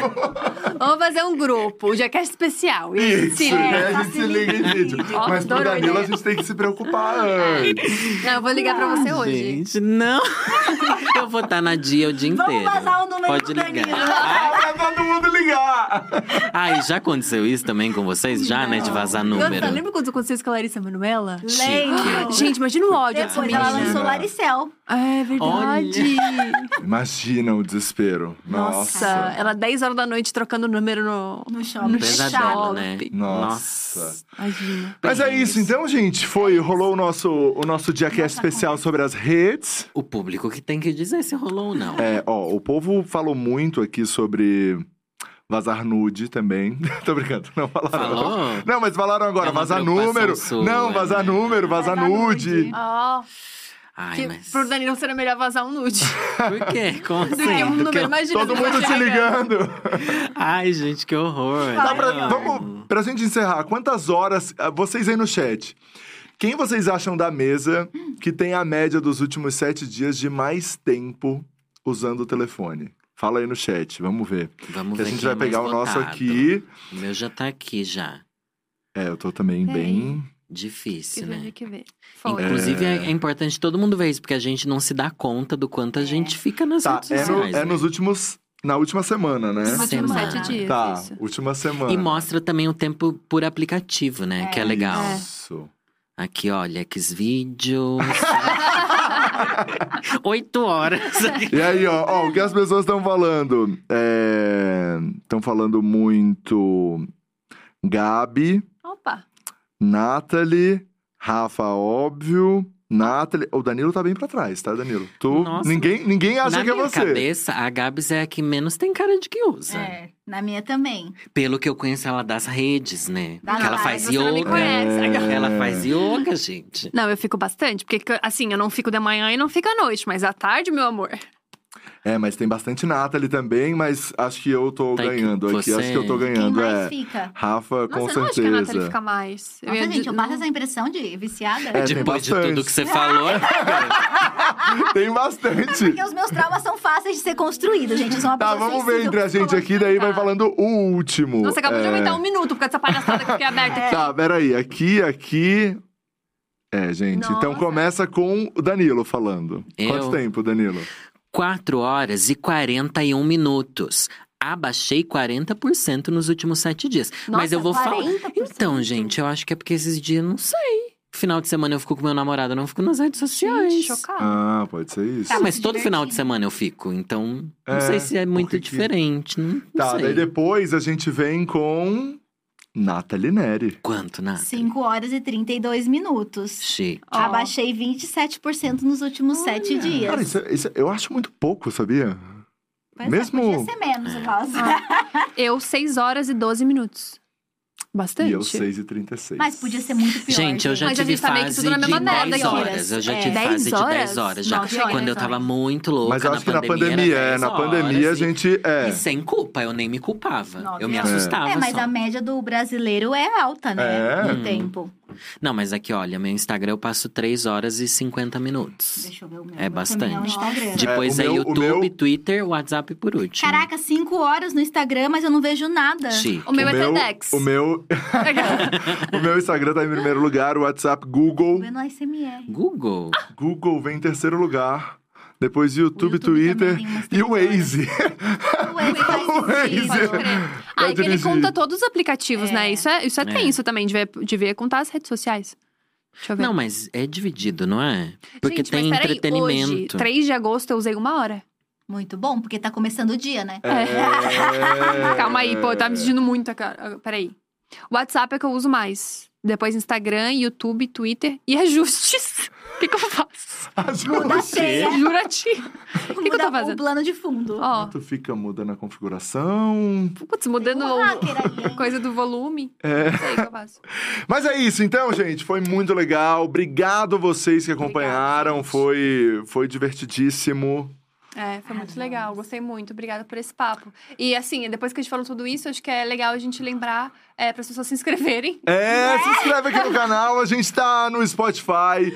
A gente tá aqui. E pra você No que tá. TikTok, no é, Quai, no TikTok. Oficial. Vamos lá. Exato, e pra você que tá aí, agora a gente vai passar um trecho, né, dos melhores momentos do outro dia que é especial. Então, a retenção segue, gente. É, Vocês continuem continuar assistindo. Time watch, tá? É, mas isso é uma coisa super legal, tá? A galera assiste mais de meia hora. O- A média de retenção dos vídeos do Diacast é mais de meia hora, tá? Olha só, isso é muito grande. É, isso quando tá altíssimo. só a Gabi. Quando você tá junto, cai um pouco, dá uma caída. Dá uma quedinha. Que absurdo. Obrigada, gente. A gente vai colocar o número da Lorelai aqui. Isso. Pra gente fazer uma ligação em grupo já já. Mantenham aí, tá? A gente vai fazer um grupinho no Telegram. Beijo grande. Até a Valeu, próxima. tchau, Tchau. até amanhã.